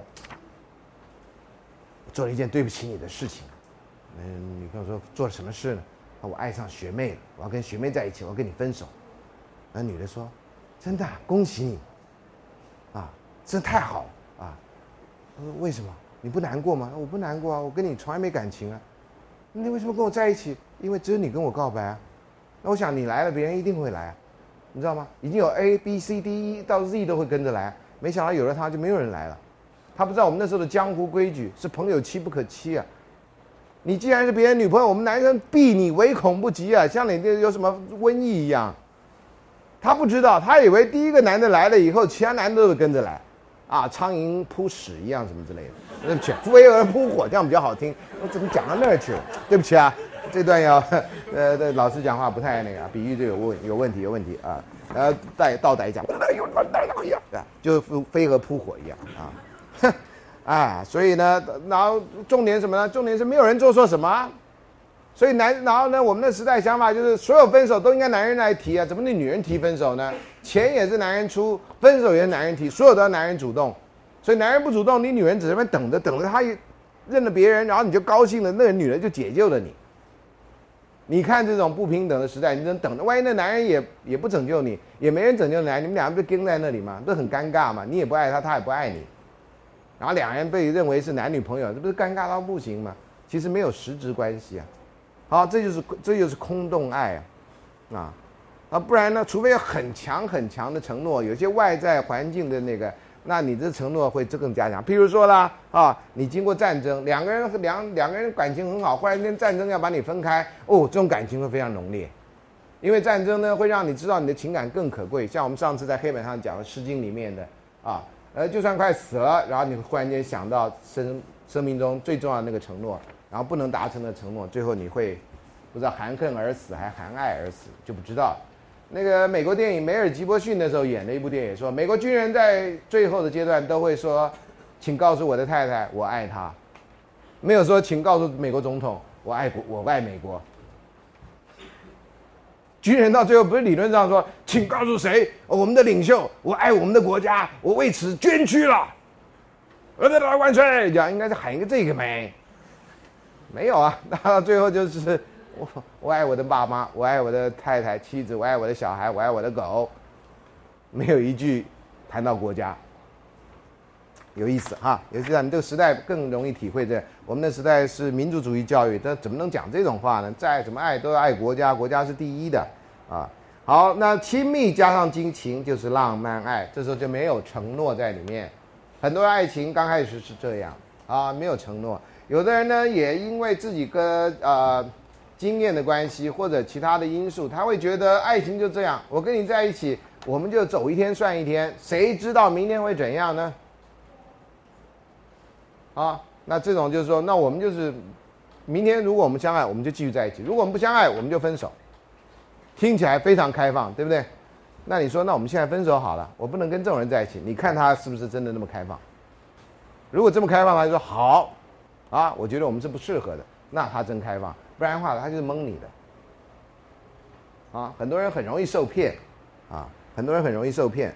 浪漫爱啊，好，另外呢，亲密加上承诺呢，就是温情爱，激情的部分比较少，好，激情部分比较少。所以呢，对你们很多谈恋爱来讲，天哪，我跟他在一块儿，我们现在也不接吻了，顶多牵牵小手，那其他事情也都不做，那我们这算是爱人吗？这好像亲人了嘛，啊。那亲人有什么不好？我这已经讲过好多遍啊！如果真的是一个关怀你的人，那你如果真的很在乎肉体上那个，看能不能恢复，不能恢复，那你要不要接受这样的感情？因为就算你结婚了，到了某个阶段，性的因素就越来越不重要了。因为随着你身体的问题，哈，不是不是因为有外遇的关系，可是最后留下来是什么？最后留下来可能就是那个承诺跟亲密啊，就是这种温情爱。啊，这样你现在有时候很难想象，但有一些信教的同学，特别是天主教、基督教的，就会比较强调这样的爱情，比较不会强调肉体的爱情。啊，那有些宗教对于肉体的关系呢，会比较忌讳，觉得好像肉体是一个魔鬼的吸引力。啊，那这个呢，也是一个有些人会走向这条路，只有激情，然后有承诺，却没有这个呃亲密，它叫做 fatuous love，我把它翻成愚蠢爱。啊，这不是太好的翻译啊，因为有时候好像在骂人啊，它其实没有这样的意思。那好莱坞常见剧情啦，情侣相识啦，很快订婚，很快结婚啦，还有的很快就离婚了啊。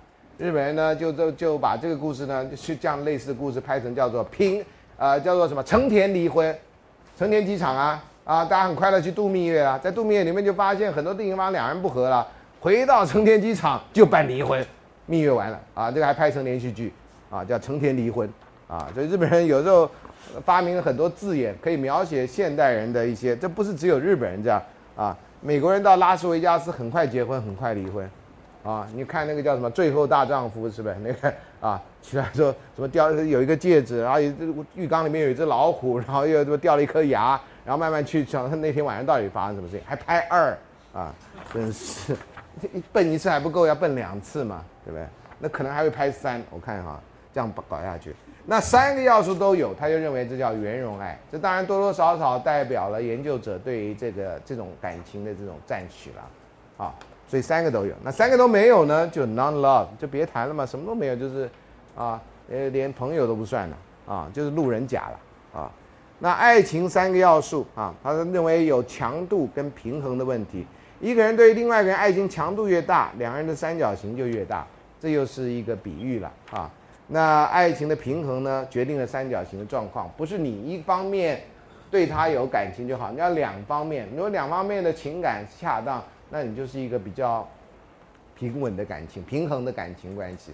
如果呢，你的那个情感偏向一方，另外一个人偏向另外一方，那你们大概就已经慢慢走上分离的道路。啊，所以爱情要两个人配合这件事情，是很不容易的事情。啊，很不容易的事情。所以这是。那另外，他又觉得还又可以发展成，他没有继续讲，说可能可以这样做，理想的三角形跟实际的三角形，啊，你可以自己画那三角形重合的程度怎么样啊？那自我的跟相对于他人的三角，你觉得你自己怎么样？那你觉得对方怎么样？有时候有些人会觉得，我觉得我比较爱他，他比较少爱我。我觉得我常常会替他着想，他从来不替我着想，啊，你慢慢会发现这种呃不同意的地方，啊。那还有自我知觉的，相对于他人知觉，有些事情当事人的感受跟外人看法是不一样的。有些人就会觉得，我从别人来看，哇，你们俩好甜蜜哦，因为他看到你的时候呢，都是公开场合，都是譬如说要去吃饭或者干嘛的。那你吵架的时候他没看到，吵架的时候你知道，那你被人家看到时间短，人家就哇，他好甜蜜哦，你看每天都跟她男朋友在图书馆，每天一起去看去去吃饭啊，你就看到这种甜蜜的镜头。那其他时间呢？啊，冷战不讲话或出什么问题，你完全不会知道，啊，所以这个呢，三角形也会不一样。别人会认为啊，呃，美国好像大高中毕业时候，毕业季说最可能成为班队的人啊，和最可能成功的人，我不知道你们高中的毕业监测有没有这有没有这样啊？那这些人到时候是不是否可能成功啊？美国都有几部电影拍这种呃 high school reunion 高中同学会，然后就看起来成功的人都没成功。啊，那看起来会成为班队。那 Prom King 跟 Prom Queen 后来也没在一起，在小镇过一个普通的生活。啊，各位现在才在要创造历史的时候，我们 我参加前几年参加台大毕业三十周年，这样啊，那个非常感叹这样，啊，非常感叹啊，三十周年有些人真的变变了样，那当然没话讲，每个人都变了样，少数那种不老人啊，大概是被克隆了还是怎么样啊，或者其实被外星人绑架，怎么可能啊？好。这是他的三角形的这个爱情理论啊，再强调一下，这跟三角恋爱没任何关系啊。那另外一个呢，他后来也发展出叫爱情是一个故事。他发现呢，人的人人们谈恋爱之前，大家都会设想自己会发生什么样的爱情故事，那有时候实际上发生了什么样爱情故事，那他就把这个他所听到的故事或那个就做了一个研究归纳了。他认为爱情故事有三个元素，每个人都希望的情节。会设想自己的爱情会怎么样的发展。第二个就主题啊，你的爱情故事你会因为故事是被浓缩提炼，所以你会特别强调某些部分。他后来就以这个为主。另外呢，会牵涉到什么样的人物、什么样的主题、什么样的故事啊？那他总共呢，在这个二十四页里面，总共合计的五大类，有二十六种故事。好，那个爱的故事，它就分成五大类啊。那这个列了很多，我就不要念了哈。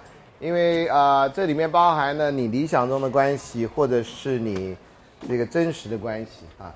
所以爱情会有很多样貌，就是这样哈。有的时候大家问我问题的时候，我因为不知道你特别的故事，所以我回答的有时候是针对一般性的问题来回答啊。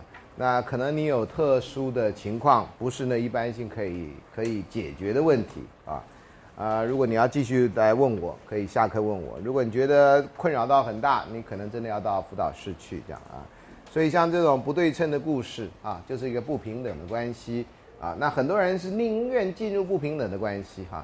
我虽然劝你们平等对待，共同奋斗，很多人觉得有人爱我，这已经是老天爷厚爱我了。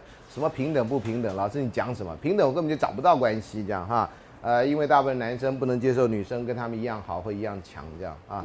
那有的女生会妥协，有的女生不会妥协，啊，那不会妥协女生呢，有的就会觉得，到了毕业以后，多年后，觉得自己是不是因为太强了，所以都没有交不到男朋友女朋友，是不是该装笨一点，啊，然后怎么样怎么样，女性化一点，这样就比较能够找到男朋友，这样哈，也有些人有这样的困惑，呃，因为我教书那么多年了，有些学生年纪已经到社会上已经很久了，这样哈，我都觉得这是个人选择啦。啊，我觉得平等对待、共同奋斗，你的烦恼会比较少，啊，呃，但是每个学生的经历不太一样啊，我也不能一概而论啊。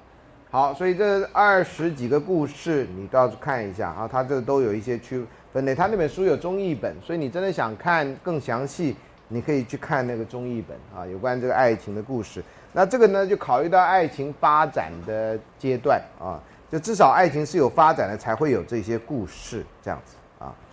啊，那他最后，请大家跳到第三十二页啊，三十二页，他会提出来，既既然研究了这个，然后这本书呢是半通俗性、半学术性的书。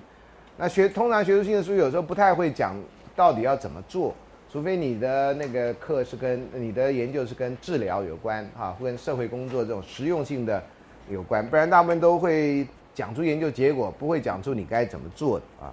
那他还是讲了爱情成功有几个条件，第一个你要了解跟体会故事在爱中的角色，就你这样的故事到底跟爱有什么样的关系，这样啊。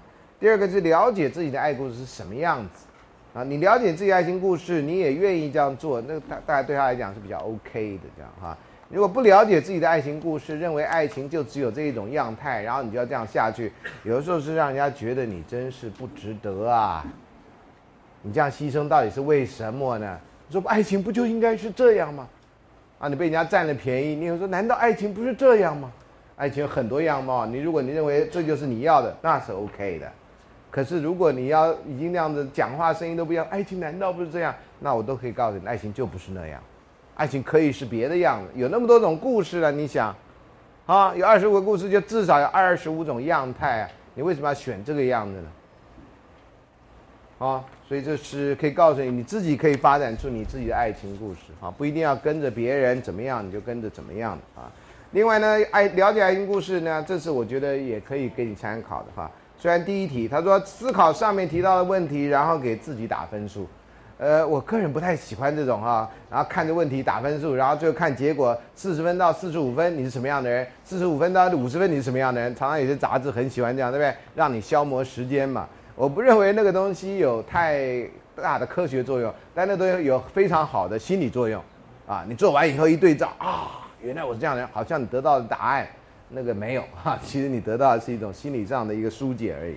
好，那你要思考何种人会吸引你，何种事件与你在你跟这个人的关系中发生，这个人跟事会相入何种的故事。有些人希望找一个人来依靠的，哈。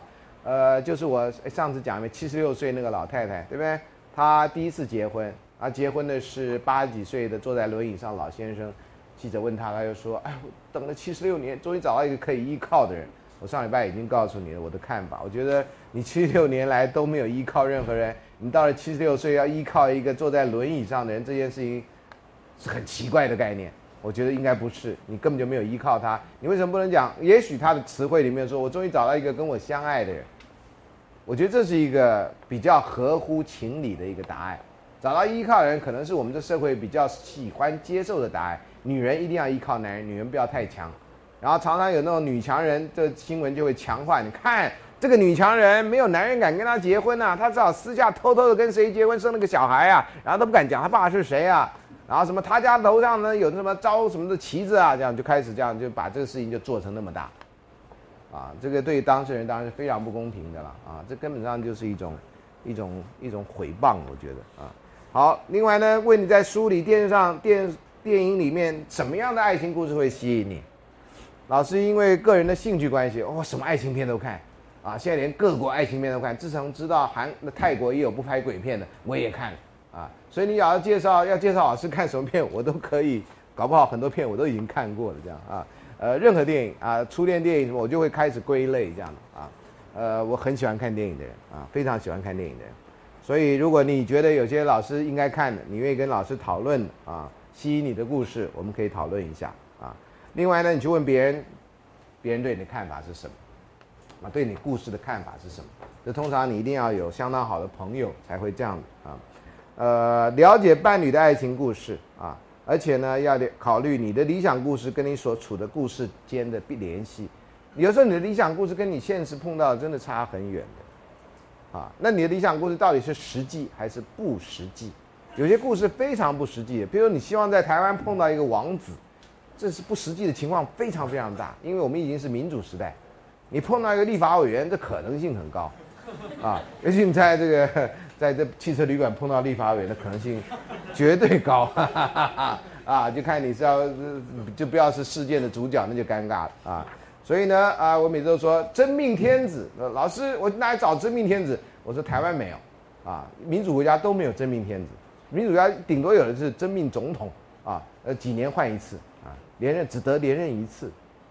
同学愣在那，我说所以呢，不要想那么不要想那么死嘛，真命天子好像就是他是你的国王，你要听他的一切，这一切都不是很好的比喻。真命总统，那他是你的公仆啊，你选他的啊，懂吗？所以你要这样子想啊啊！民主时代了，还把自己牵在那种什么如白雪公主那种奇怪的故事里面。对，白雪公主除了那一天到晚在森林里面跑的那个那个白雪公主，好命苦的白雪公主哈。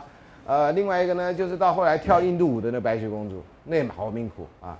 白雪公主就没有好命的嘛，啊，要等着那什么 Prince Charming 啊，我都翻成切阿面王子啊。你把切阿面三个字念快一点，就 Charming。Charming, Charming，不是 Charming 吗？对不对？那等着切阿面王子来吻你，然后你就忽然就醒醒了。然后什么不什么东西要吻他，他就变青蛙变成王子了。外国人好像那吻是一件很奇妙的事情，，overrated 没那么奇妙。本人也稳过，什么事情也没发生。我的学生也稳过，山也没动，地也没摇啊。所以千万不要认为稳是一件很难，是真的需要练习。同学，我真的诚挚的告诉你，真的需要练习。我没有真的碰过所谓的不。不这样讲不太好，好像，所以这这这前面不对，呃，我不知道，哎，不要讲我没有碰过，好像我一天到晚就碰人家，啊，我不知道有谁是天生好手，虽然有人都夸奖他自己是天生好手，我认为接吻这种事情真的是需要练习的，啊，不是有天生的，就像谈恋爱也是需要学习的，啊，很少人天生的，或甚至没有，啊，好，啊，然后将故事的优点极大化，缺点极小化，这也是我们在日常生活里面你会碰到自己喜欢的人就会这样。你喜欢的偶像基本上是属于没有缺点的，别人的偶像就一堆缺点，啊，所以这是这是这是没办法的事情。现在这种民主时代，特别是没有谁喜欢百分之百的喜欢谁，没有一个人是受全世界欢迎的人。我每次都因为这样就觉得啊，教学评鉴那三个人不喜欢我就算了，啊，反正还有其他四十八个人喜欢我，只是我就不懂为什么三个人不喜欢我，我就会拉到平均数以下呢？这到现在为止我还是大惑不解啊。那天拿到那个就就大惑，为什么三个人我就会平均数以下？而且台大平均数真的那么高吗？台大平均数教学满意度平均是四点三九，哎，满分五分呢。台大老师都那么会教，比我还会教。Trust me，这我打死都不相信。我认为我是我上第一堂课讲，我是台台大排前一百名，对不对？这，哎，真是好吧。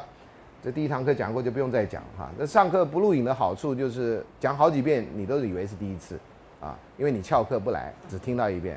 那现在你听那个没觉得哎呦四堂课就讲四遍一样的笑话，这怎么办呢？啊，好，另外呢，了解故事引导生活如何选择伴侣维持关系跟故事控制关系或伴侣，你不要用这故事来控制人家哈。那通常事情的变化那只是一个参考啊。然后呢，你知道故事发生在关系中的事件跟对事件的诠释会不太一样。有时候你相信一个人，他所做的事情，你就从相信他的角度去看啊，他帮助同学。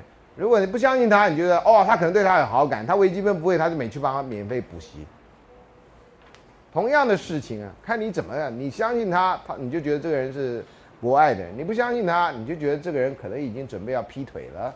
好啊。另外呢，了解故事是不断的被重写的哈。呃，各位年纪还轻啊哈，如果你们写爱情事件簿，你就会体会到一个人的回忆是怎么的奇妙。你二十几岁的时候想一件事情，到三十几岁想一件，到四十岁、五十几岁想一件事想不一样。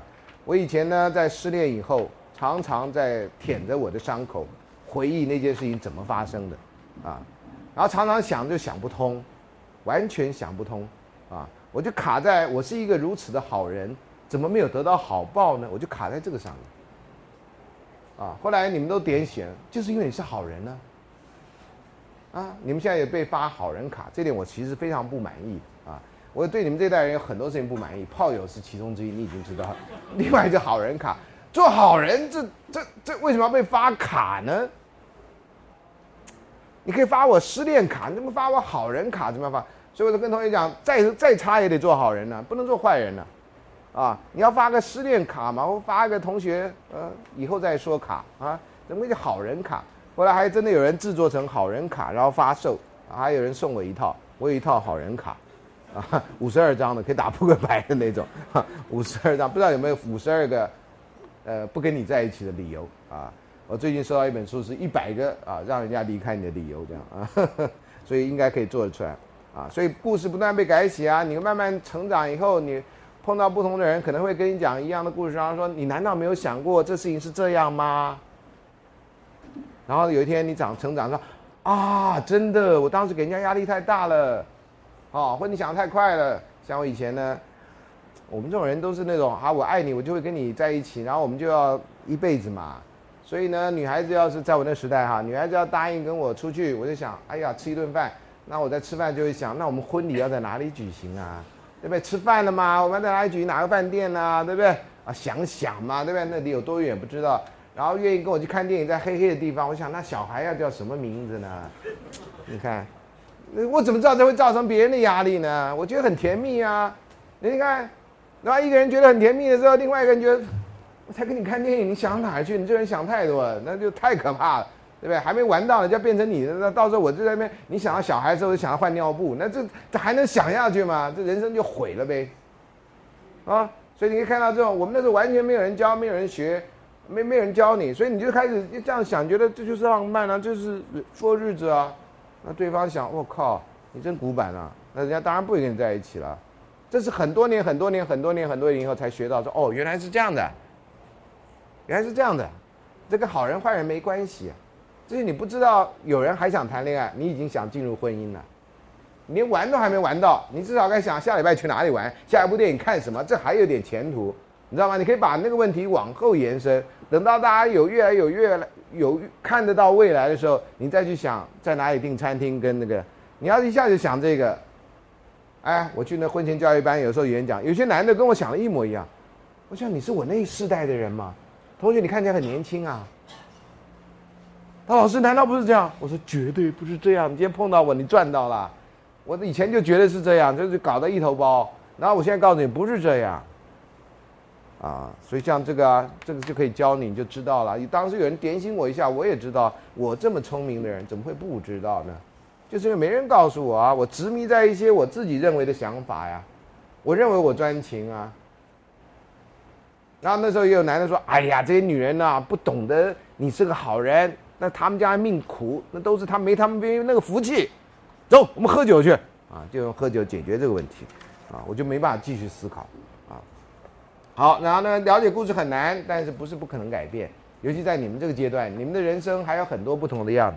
很多人在交往的时候摆着一副大少爷、大小姐的样子，公主病、王子病一大堆。”然后后来结婚以后发现，哈，地质已经结束了，每个人都变成平等的人，啊，男生也会烧饭了，啊，女生也会干什么的这样哈，然后两个人就互相合作，然后再也没有王子跟公主的问题，王子跟公主都是过眼云烟，因为已经民主时代，谁造成的？姓孙的造成，啊，对中国来讲，这个地质就是姓孙的把它搞砸的啊，所以我们姓孙的只能搞砸别人了啊。好，这是爱情的故事的一个一个探索的途径。啊，那到目前为止，你看这两个派呢，是大概最红的两派人啊，就是他们怎么样尝试，怎么样想去研究爱情，可以怎么样看啊？那有一些啊，这个是我最早做的一个笔记，那这个很少人提到。他认为浪漫有四个组成要素啊，一个就是将所爱的人理想化啊，哇，最近碰到一个男孩子或女孩子，男孩子好聪明，好聪明哦，他是什么奥林匹克什么东西，然后怎么样怎么样，讲的那样一副那样天花乱坠的样子啊。好，那也是啊。台湾那碰到一个女的，哇，我碰到一个女孩子，好有气质，讲话好怎么样，好怎么样这样。我们以前呢就幻想中文系的女孩子就这样的，留长头发，然后每天就这样讲出来的话都是诗这样。那是我们自己的幻想啊。不知道中文系的人也没人是这样啊。哎呀，就哎呀那《红楼梦》这样啊，唐诗宋词，哎呀天哪，还得了这样啊？觉得哇，活在那种录音带的世界里这样啊。从来没发生过，这都是想的啊。然后在那个呃，女生想什么我就不知道啊。我们男生就想幻想啊，要不然就小学老师啊，好温柔；要不然就护士啊，温柔到不行这样啊。哎，理想化。那这方你要找真人都找不到啊，都找不到。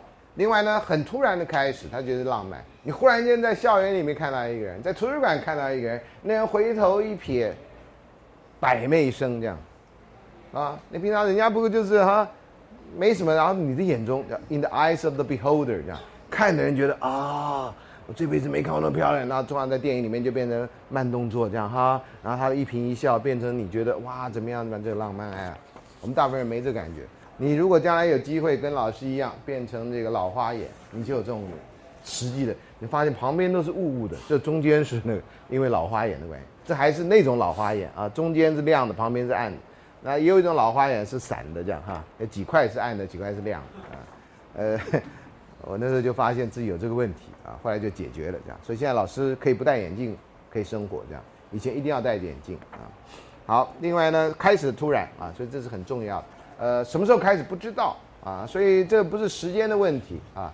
谈恋爱跟时间最没关系，这样哈。很多人说老师，那要念大学念多久才可以开始谈恋爱？或者说我谈恋爱多，我认识一个人多久才可以跟他第一次干什么？第呃第一次怎么样怎么样？我每次都觉得时间到，你自然会知道啊。你难道认为有三个月什么试用期吗？啊，三个月以后的第六个礼拜你会干什么？会干什么吗？有这种 SOP 吗？我跟你讲，我就算写了一个 SOP，一定有很多人买的。光骗死那些理工的哦，就就就就够赚了。理工男真的是哦，因为他所有的专注都在他的专业里面，他对事实一无所知。这为什么有些人骗他，竟然都可以骗到七八十万以上的钱？那个女的她连小手都没摸过啊，先打一个电话给你说，你猜我是谁，他就开始猜了。你参加什么游戏啊？你开始猜，然后最后那个人就说，哦，对不起，打错了啊啊，怎么样？再给你挨一下，然后传一张根本就不是他的照片，然后就啊。就觉得哇，你就开始自己就谈恋爱，你知道吗？然后到时候他说啊，我你现在在干嘛？哦，我现在是高职生哈，我现在因为家境穷苦啊，替我妈还债啊，怎么样怎么样？他说那你欠多少钱？呃，我欠二十万，哦，马上就汇给你，这样。就这样一直没哎，层出不穷啊！你到新竹去，那根本就是个大笨窟嘛！那你要多少有多少，这样啊？我的学我的同学在那边当人资啊。就说：“哎呀，你应该来这演讲。我们那每个月都有人被骗，然后都骗都是十几万以上。我说：那我去干嘛？我去不挡人财路嘛？他反正，对我到时候这出得了城隍庙嘛？对不对？我到时候一去城隍庙吃完，就有人看我报得随便打一顿，说你来这里混什么？我们这不赚人家这这对不对？几十万，你来这里搅什么局？这样我可能就被打一顿，这样哈，然后鼻青脸肿出来，我何必呢？啊，反正没弄到你倾家荡产，OK 了，上上个当学个乖这样。”从来学不会，就是因为人家用感情骗你啊，然后他都以为天上掉下来，用自己的好心用钱换取好心，任何爱情可以用钱换到，大概都不是。有很多女小孩，男男女女都一样，家境穷困，非常有自信的，有时候老师请吃饭都不愿意去啊，老师我不吃，我宁可不吃也不要吃你施舍的饭，我说没有施舍你啊，老师请你吃饭，不。你看不起老师没有？他哪个能看不起我呢？对不对？啊，所以有些人很有自尊的，所以那种要跟你要钱的人，基本上，你欠他什么呢？他是你谁呢？所以这些人多少都幻想，我有二十万，我有四十万可以给你，然后给你的我就会有办法给你一清方泽，或者我可以帮你解决问题，啊，这真的很可惜啊！你真的赚尽了全世界，到时候却失去了那七十万，那还都是小事啊。你不知道男女关系怎么一回事，这才是大事啊，这才是大事，啊，所以我以前说，哎呀，某某的大老板啊，自己结婚了很快乐，自己再婚了生了小孩很快乐，他怎么不能让他的员工同享他的快乐呢？同享的快乐就不要让人家操那么久嘛，不要操到什么小便有泡泡嘛，对不对？你能那个自己快乐，就让员工快乐，这样你的企业就会更快乐嘛。啊，这种人没有同理心，啊，所以自己快乐不让别人快乐，这真的很糟糕的，这是不对的啊。好，另外呢就是生理反应了哈，生理反应不是只有那种生理反应，包括朝思暮想啦，你上课都会想到他，你就这样傻傻的笑啦，哈，像这种啊，这都是生理反应。那当然到了一些你碰到他，你会有一些欲望冲动，想跟他接吻、牵手或怎么样这样啊。然后第四呢，就愿意为爱人牺牲这样。这大概就是一连最坏最坏的人，可能在碰到自己的小孩、碰到自己爱人的时候，都会做出最利他的行为。这是不可思议的事情。从其他动物来讲，好，这种利他行为是人类很高尚的一个部分。我们通常会在民族主义的电影里面看到那种牺牲小我完成大我的那片，然后你在日常生活里面看火灾，看到爸看到妈妈爸爸很少到火窟里面去救小孩，爸爸真的非常少啊，爸爸非常。台湾呢，或这个世界越来越像单亲家庭，啊，你放假有机会到公园走走，你看带小孩的是双亲的多还是单亲的多？单亲里面你看是不是妈妈出来带小孩多？好像这个社会的人都没爸爸。我们是摩修族是怎样？啊，大陆摩梭族是走婚的，基本上没有爸爸，这或只知道母亲不知道爸爸，啊，接下来这是最重要的是爱情依附理论，最近在理在这个呃学术的领域里面红到不行啊，因为好像可以解释了一切，其实不是啊，不要不要误会，理论可以解释一切，很多理论是尝试解释，对某些现象确实有很好的解释能力，但是这不是万灵丹啊。我最近看一个人写一篇什么。依附理论的呃依，我们也可以念成依赖理论、依恋理论啊，这样比较好啊，比较可以区别啊照顾小孩的人跟小孩之间关系。我们可以讲讲到成年的人的这个爱情关系啊，所以用依恋理论。那依恋理论呢，他十年来他发现很多的研究，然后最后的研最后的结论之一、反省之一是说，并不是所有的爱情都是依附关系或者依恋关系，并不是所有，这不废话？啊，但是有时候学术界呢就会讲出这些废话，啊，这是很浪费生命的事情。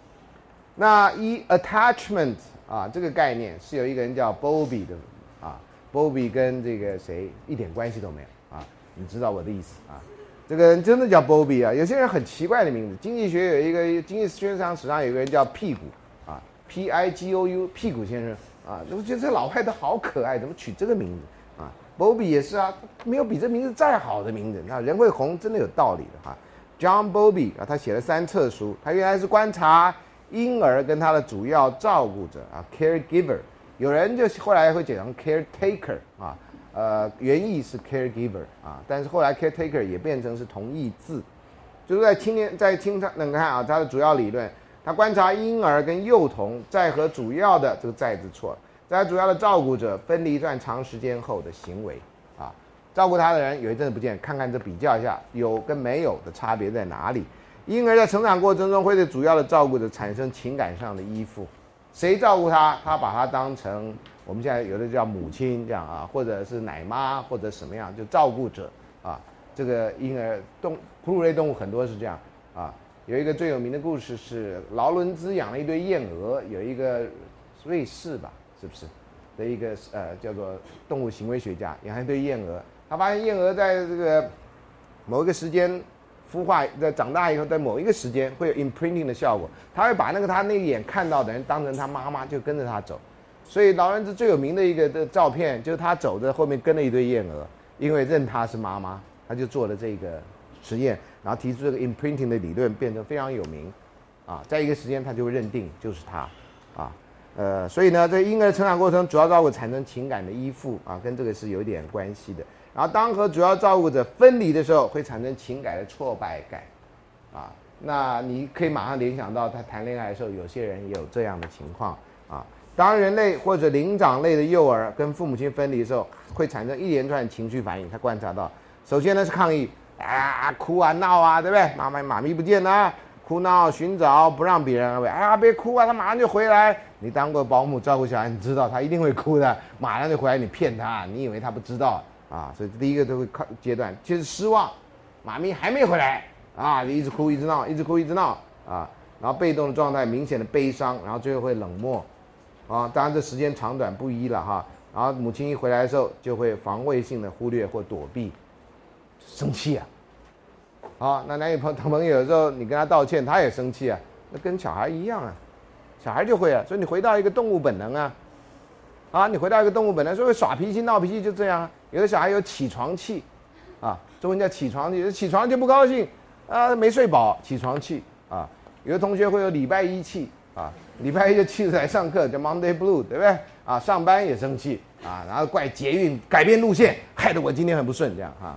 这都关人家什么事啊？所以有一些奇怪气。那我们老师有那种学生不来气，啊，学生不来就生气，你什么玩意儿啊？当这个啊啊这样啊。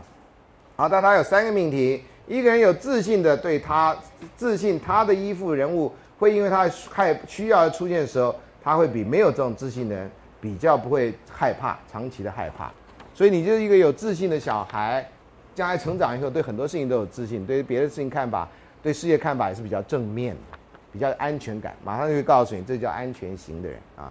第二呢，对这种对于依附人物的自信有无，在不成熟的婴儿阶段啊培养而成的，所以会叫你们去回去做这中秋节叫你回去做访问爸妈的作业啊。你如果没有访问，你要写个纸条告诉我为什么原因你没访问，我可以接受的，很多理由我可以接受，比如你爸妈离婚，他们不愿意谈见这件事情等等，我可以接受。你不能没有交啊，没有什么知识片语都没有，我到时候一登记没有你，你就是缺作业好。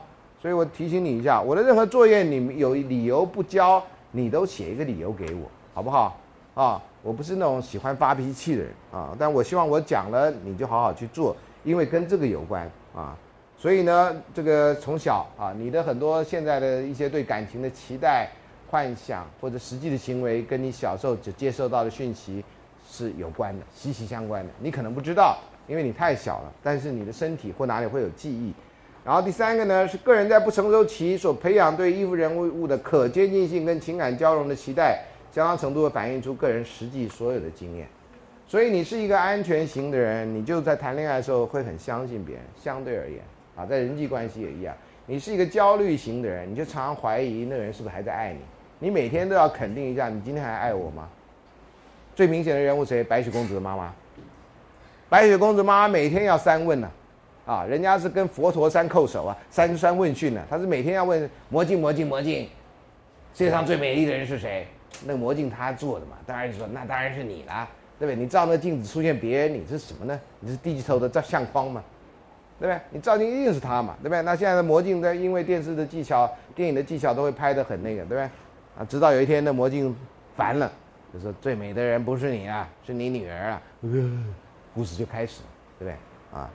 都这样演的，这个白雪公主故事也没有那个魔镜就没意思，啊，那魔镜呢，其实就是心理的魔镜，啊，好，那你看呢，有这个以后呢，那这个小孩婴儿期的那个依附的特质或依恋特质跟成人浪漫爱比较，这个是 Shaver、Hazen、Bradshaw 这三个人啊，依附关系，你看第一项，第一项依附连接的形成跟特质要依依附对象。的敏感度跟情感交融度而定，这是婴儿状况啊。然后浪漫爱呢，爱的感觉和我们对于爱情对象的兴趣和回报具有强烈的欲望有关，所以你的爱的感觉跟对方的回应是有关的。啊，你爱对方也回应你的爱，哦，这两个人真的是觉得在同一个层次上。你爱对方都没有回应，你就觉得那现在是怎样？好，你喜欢一个人，一个人很冷淡的回答。这是我刚刚讲的日本人的那个啊，skides 叫啊，skides 以后是瓦卡里马西达啊，那日本人这怎么活的我都不知道。我到了日本，我大概就没办法活啊。那瓦卡里马是要还是不要？你就就就一刀给我吧，一刀毙命，好呗，嗯。然后依附对象提供一个安全的基地，因而感到有能力跟有安全感啊，去探索。那爱情的真实对象或想象的回报，会使得一个人较有自信，更有安全感。你喜欢的人，你去告白，他马上喜欢你。哇，你会觉得上帝爱你啊！这真的是一个美丽的世界啊！你喜欢的人去告白，他跟你瓦卡里马西达，你想啊？你喜欢的人去跟他告白，他跟你说对不起啊！你怎么会有这种想法？你是哪根筋不对？那不回去哭死吗？所以有时候日本戏或者什么戏都会这样说。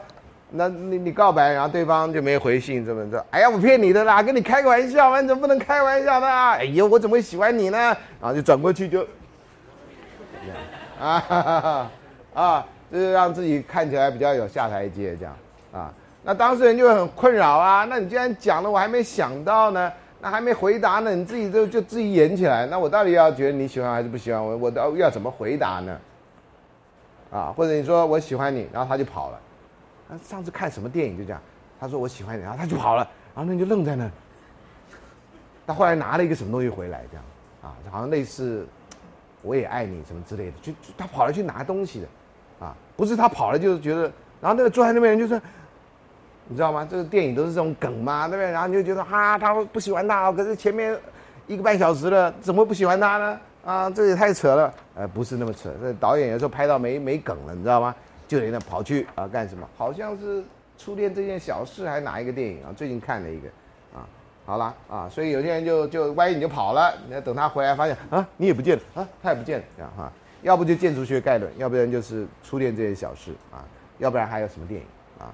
好啦，所以呢你这个回报是很重要，所以我希望你们能够诚实的跟你喜欢的对象或不喜欢对象，那诚诚实实问题会比较小，人家纵使难过也没有被你欺骗，最怕的是欺骗啊。啊，依附对象出现的时候，婴儿会比较高兴，挫败容忍度会提高，也比较不怕陌生人等等。然后爱情对象被认为是回报的，爱人者就会比较高兴，一般生活也会比较正面的看法，对人也比较友善好感，你会觉得人间是粉红色的啊，不是温暖的啊，这这是跟相关的。所以失恋的人看这世界基本上是非常灰色的，认为所有人际关系都是假的。本人曾经就有过这个经验，非常颓废啊，非常颓废啊，然后来上课像是行尸走肉啊。啊，那魂根本就没来，然后来的只是一个躯体，因为你觉得你根本就不在人间，你可能就在无间道，也不是人，也不是鬼，啊，也也死也没死透，活也不像活着，啊，失恋的人有时候会产生这种状态，啊，很可怕，很可怕，我自己经历过，真的极度可怕，现在想想都觉得哇，当时没做出不好的事情，真的也是妖天之幸啊，妖天之幸啊，有时候同学会来找我啊。那个一看一进门就知道他失恋，连话都不必说。然后有些同学就觉得老师你好神，老师哪是神，就经验多了，看失恋人看多了，啊，你这脸上写着失恋二字，啊，你自己不知道，我知道，啊，这个要像 CSI 一样拿什么光一照就失恋，老师我失恋了，不然怎么会来找老师呢？好好的人什么人来找老师呢？啊，我们当老师就有这个奇怪的宿命，这样啊，你好好的你来找我干什么？哦，老师，我刚好经过，少来啊！这地方怎么会有人刚好经过呢？真是啊！我真的听过很多的，老师，我刚好在经过这样。I'm just in the neighborhood。你看电影看太多了啊！这台词都从电影上抄下来的啊。好，那依附依附对象如果不在或者不不够敏感，婴儿会焦虑，心不在焉。所以当爱情对象表示漠不关心或者拒绝。个人就焦虑，心不在焉，无法专心。像今天问的那个问题，就很像这样。哎呦，他喜欢我，为什么还跟别人在一起？哎呦，为什么还跟人家拍大头贴然后或者那种什么贴脸照啊？这什么意思？你就问他了，你不要问我啊，对不对？你下次就跟他说，你跟别人拍一张，我也得给你拍两张啊。用这种报复法，也许会有点帮助。不过，也许增加他去跟别人拍贴脸照，因为他这样赚到，是吧？他就跟别人拍一张，回来给你拍两张。对啊，好。另外呢，依附的行为包括寻求亲近跟接触，抱啊、触碰啊。小孩哭，大人通常做的第一件事情就把他抱起来。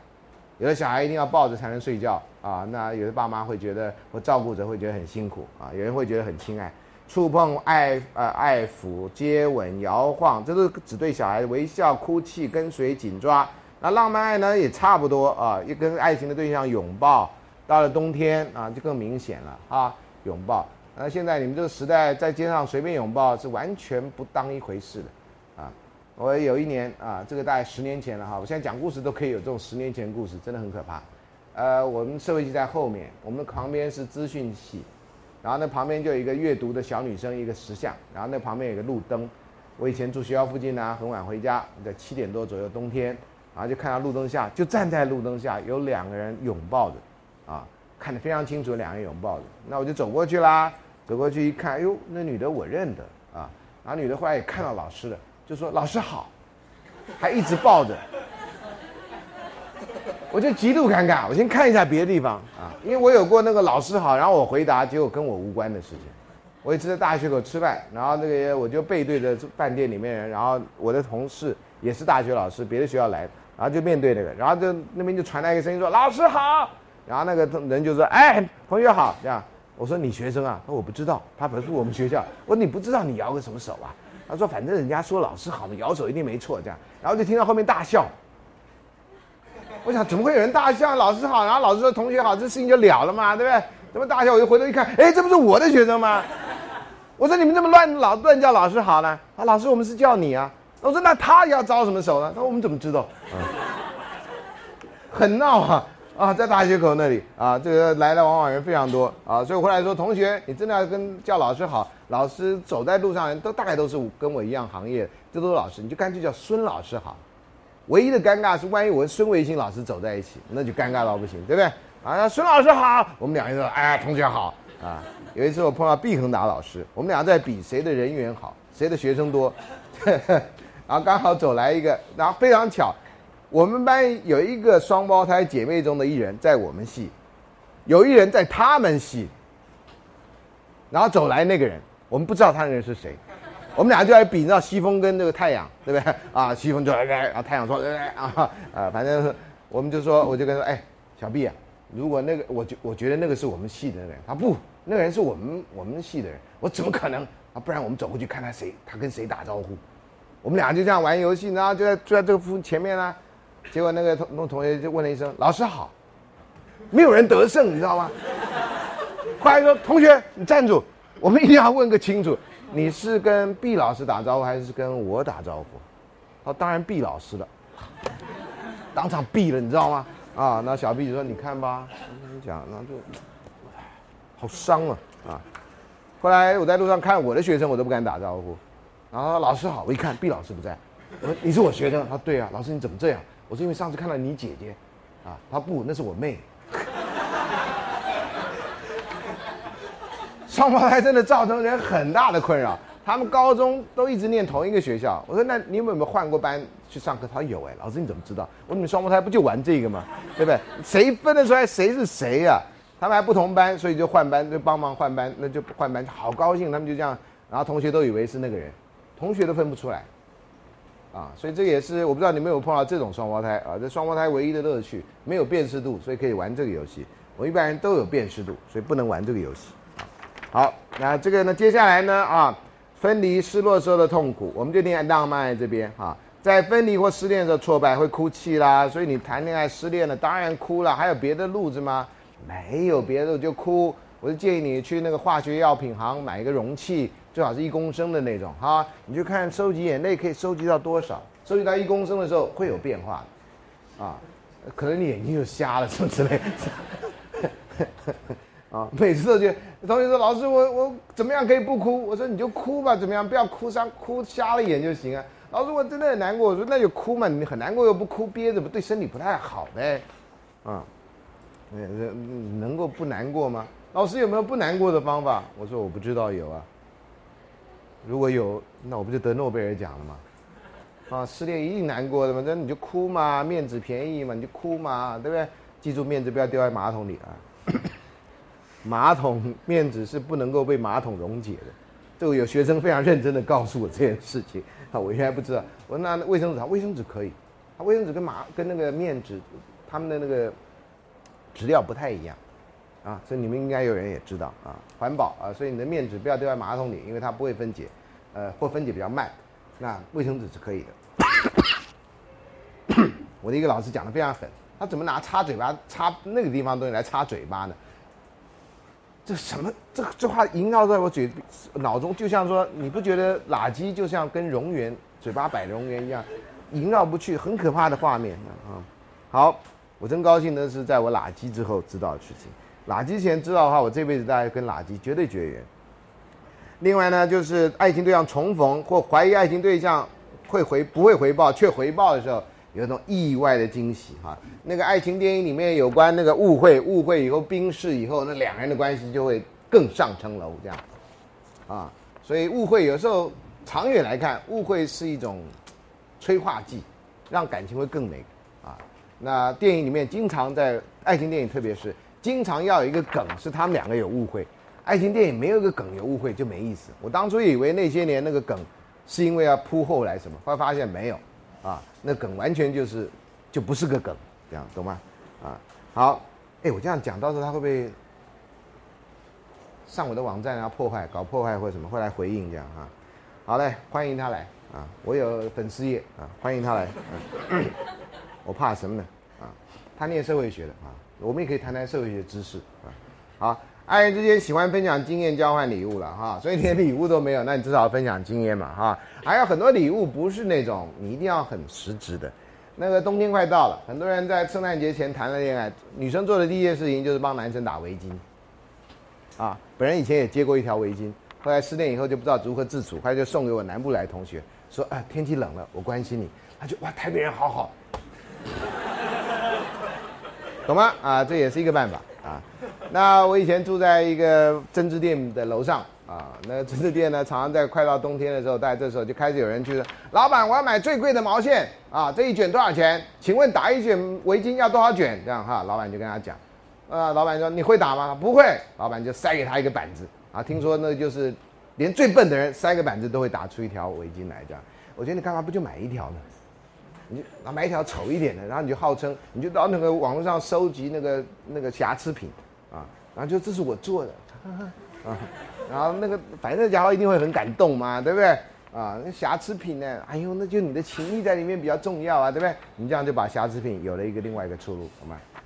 这也是一个办法了啊，虽然有点撒谎，但是小小的乐趣嘛，啊，所以好，第三第接下来，爱人之间喜欢分享经验交换礼物，这刚刚讲过，对不起。爱人之间呢，会长时间的注视对方，这是尤其在喜憨期刚开始的时候，两个人坐在图书馆就一直看着对方，不是那种一个人看另外一个人，一个人看地上那种，两个眼神你就不知道在传输什么的蓝牙了吗？你就看他牙，啊，那同学对不起，你牙张开一下干嘛？看你是不是蓝牙呀？啊，两个人看的就像在蓝牙传输啊，啊，我看过这种我就觉得不可思议，我以前也也做过啊，上课有的时候老师上课，我们两个就这样对看。看着你就觉得那，真的就像 Q R code 里面好多资讯呐，你就看着它，你就觉得有个 Q R code 在里面，你觉得啊，我们下课要吃什么啊？昨天的巧克力好好吃，哇，一堆你你喜欢的那围巾什么颜色？资讯之丰富啊，你知道吗？那天老师都觉得我课有讲那么好吗？你笑成这样啊，老师完全误会啊。还有呢，爱人间长时间住对方，迷恋对方的身体特征。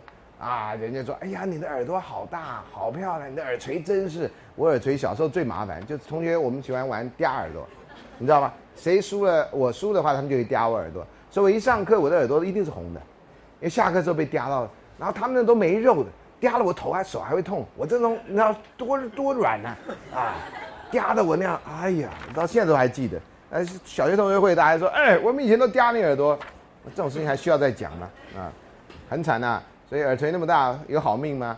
呃，好像没有啊。但至少跟人家叼耳朵的时候，人家很喜欢跟我玩啊。里面特征啦，有人会迷恋对方味道。以前辛晓琪有首歌嘛，什么呃什么爱上你的袜子，然后什么抽烟的味道什么之类，我就不知道为什么爱上袜子，呃不太好的那个啊啊身上什么香烟的味道可以怎么样这样？那天看一个电视说日本人发明，日本人在小地方很厉害，好怎么样去除衣服上的烟味呢？啊，就是在一个把衣服摆在一个袋子里面，然后用吹风机，然后再撒一点酒精，还是还是什么东西，就可以快速的驱除衣服上香烟的味道。啊，会烧起来？好像不会。不不，你就上网查一下啊，有就是加一个什么东西，哎，不是酒精哦。等一下，我讲错了，反正就是吹风机，那会烧起来的。对不起哦，不能那样做。我忘了吹风机加一个什么东西，然后可以快速的驱除那个味道啊！谢谢你提醒，不知道什么东西，你上网查一下啊。好，所以耳朵啦、头发啦哈，那有人谈恋爱的人就会特别女生留长头发，那男生还要帮他剪分叉。我那时代真的同学就坐在男女的就坐在男的大腿上上课，还说你们这时代人淫荡，那我们那叫什么呢？嗯，你到外国去坐电梯，千万别下楼的时候小心一点，那下电梯会下楼，然后就会说狗淫荡，骂你啊。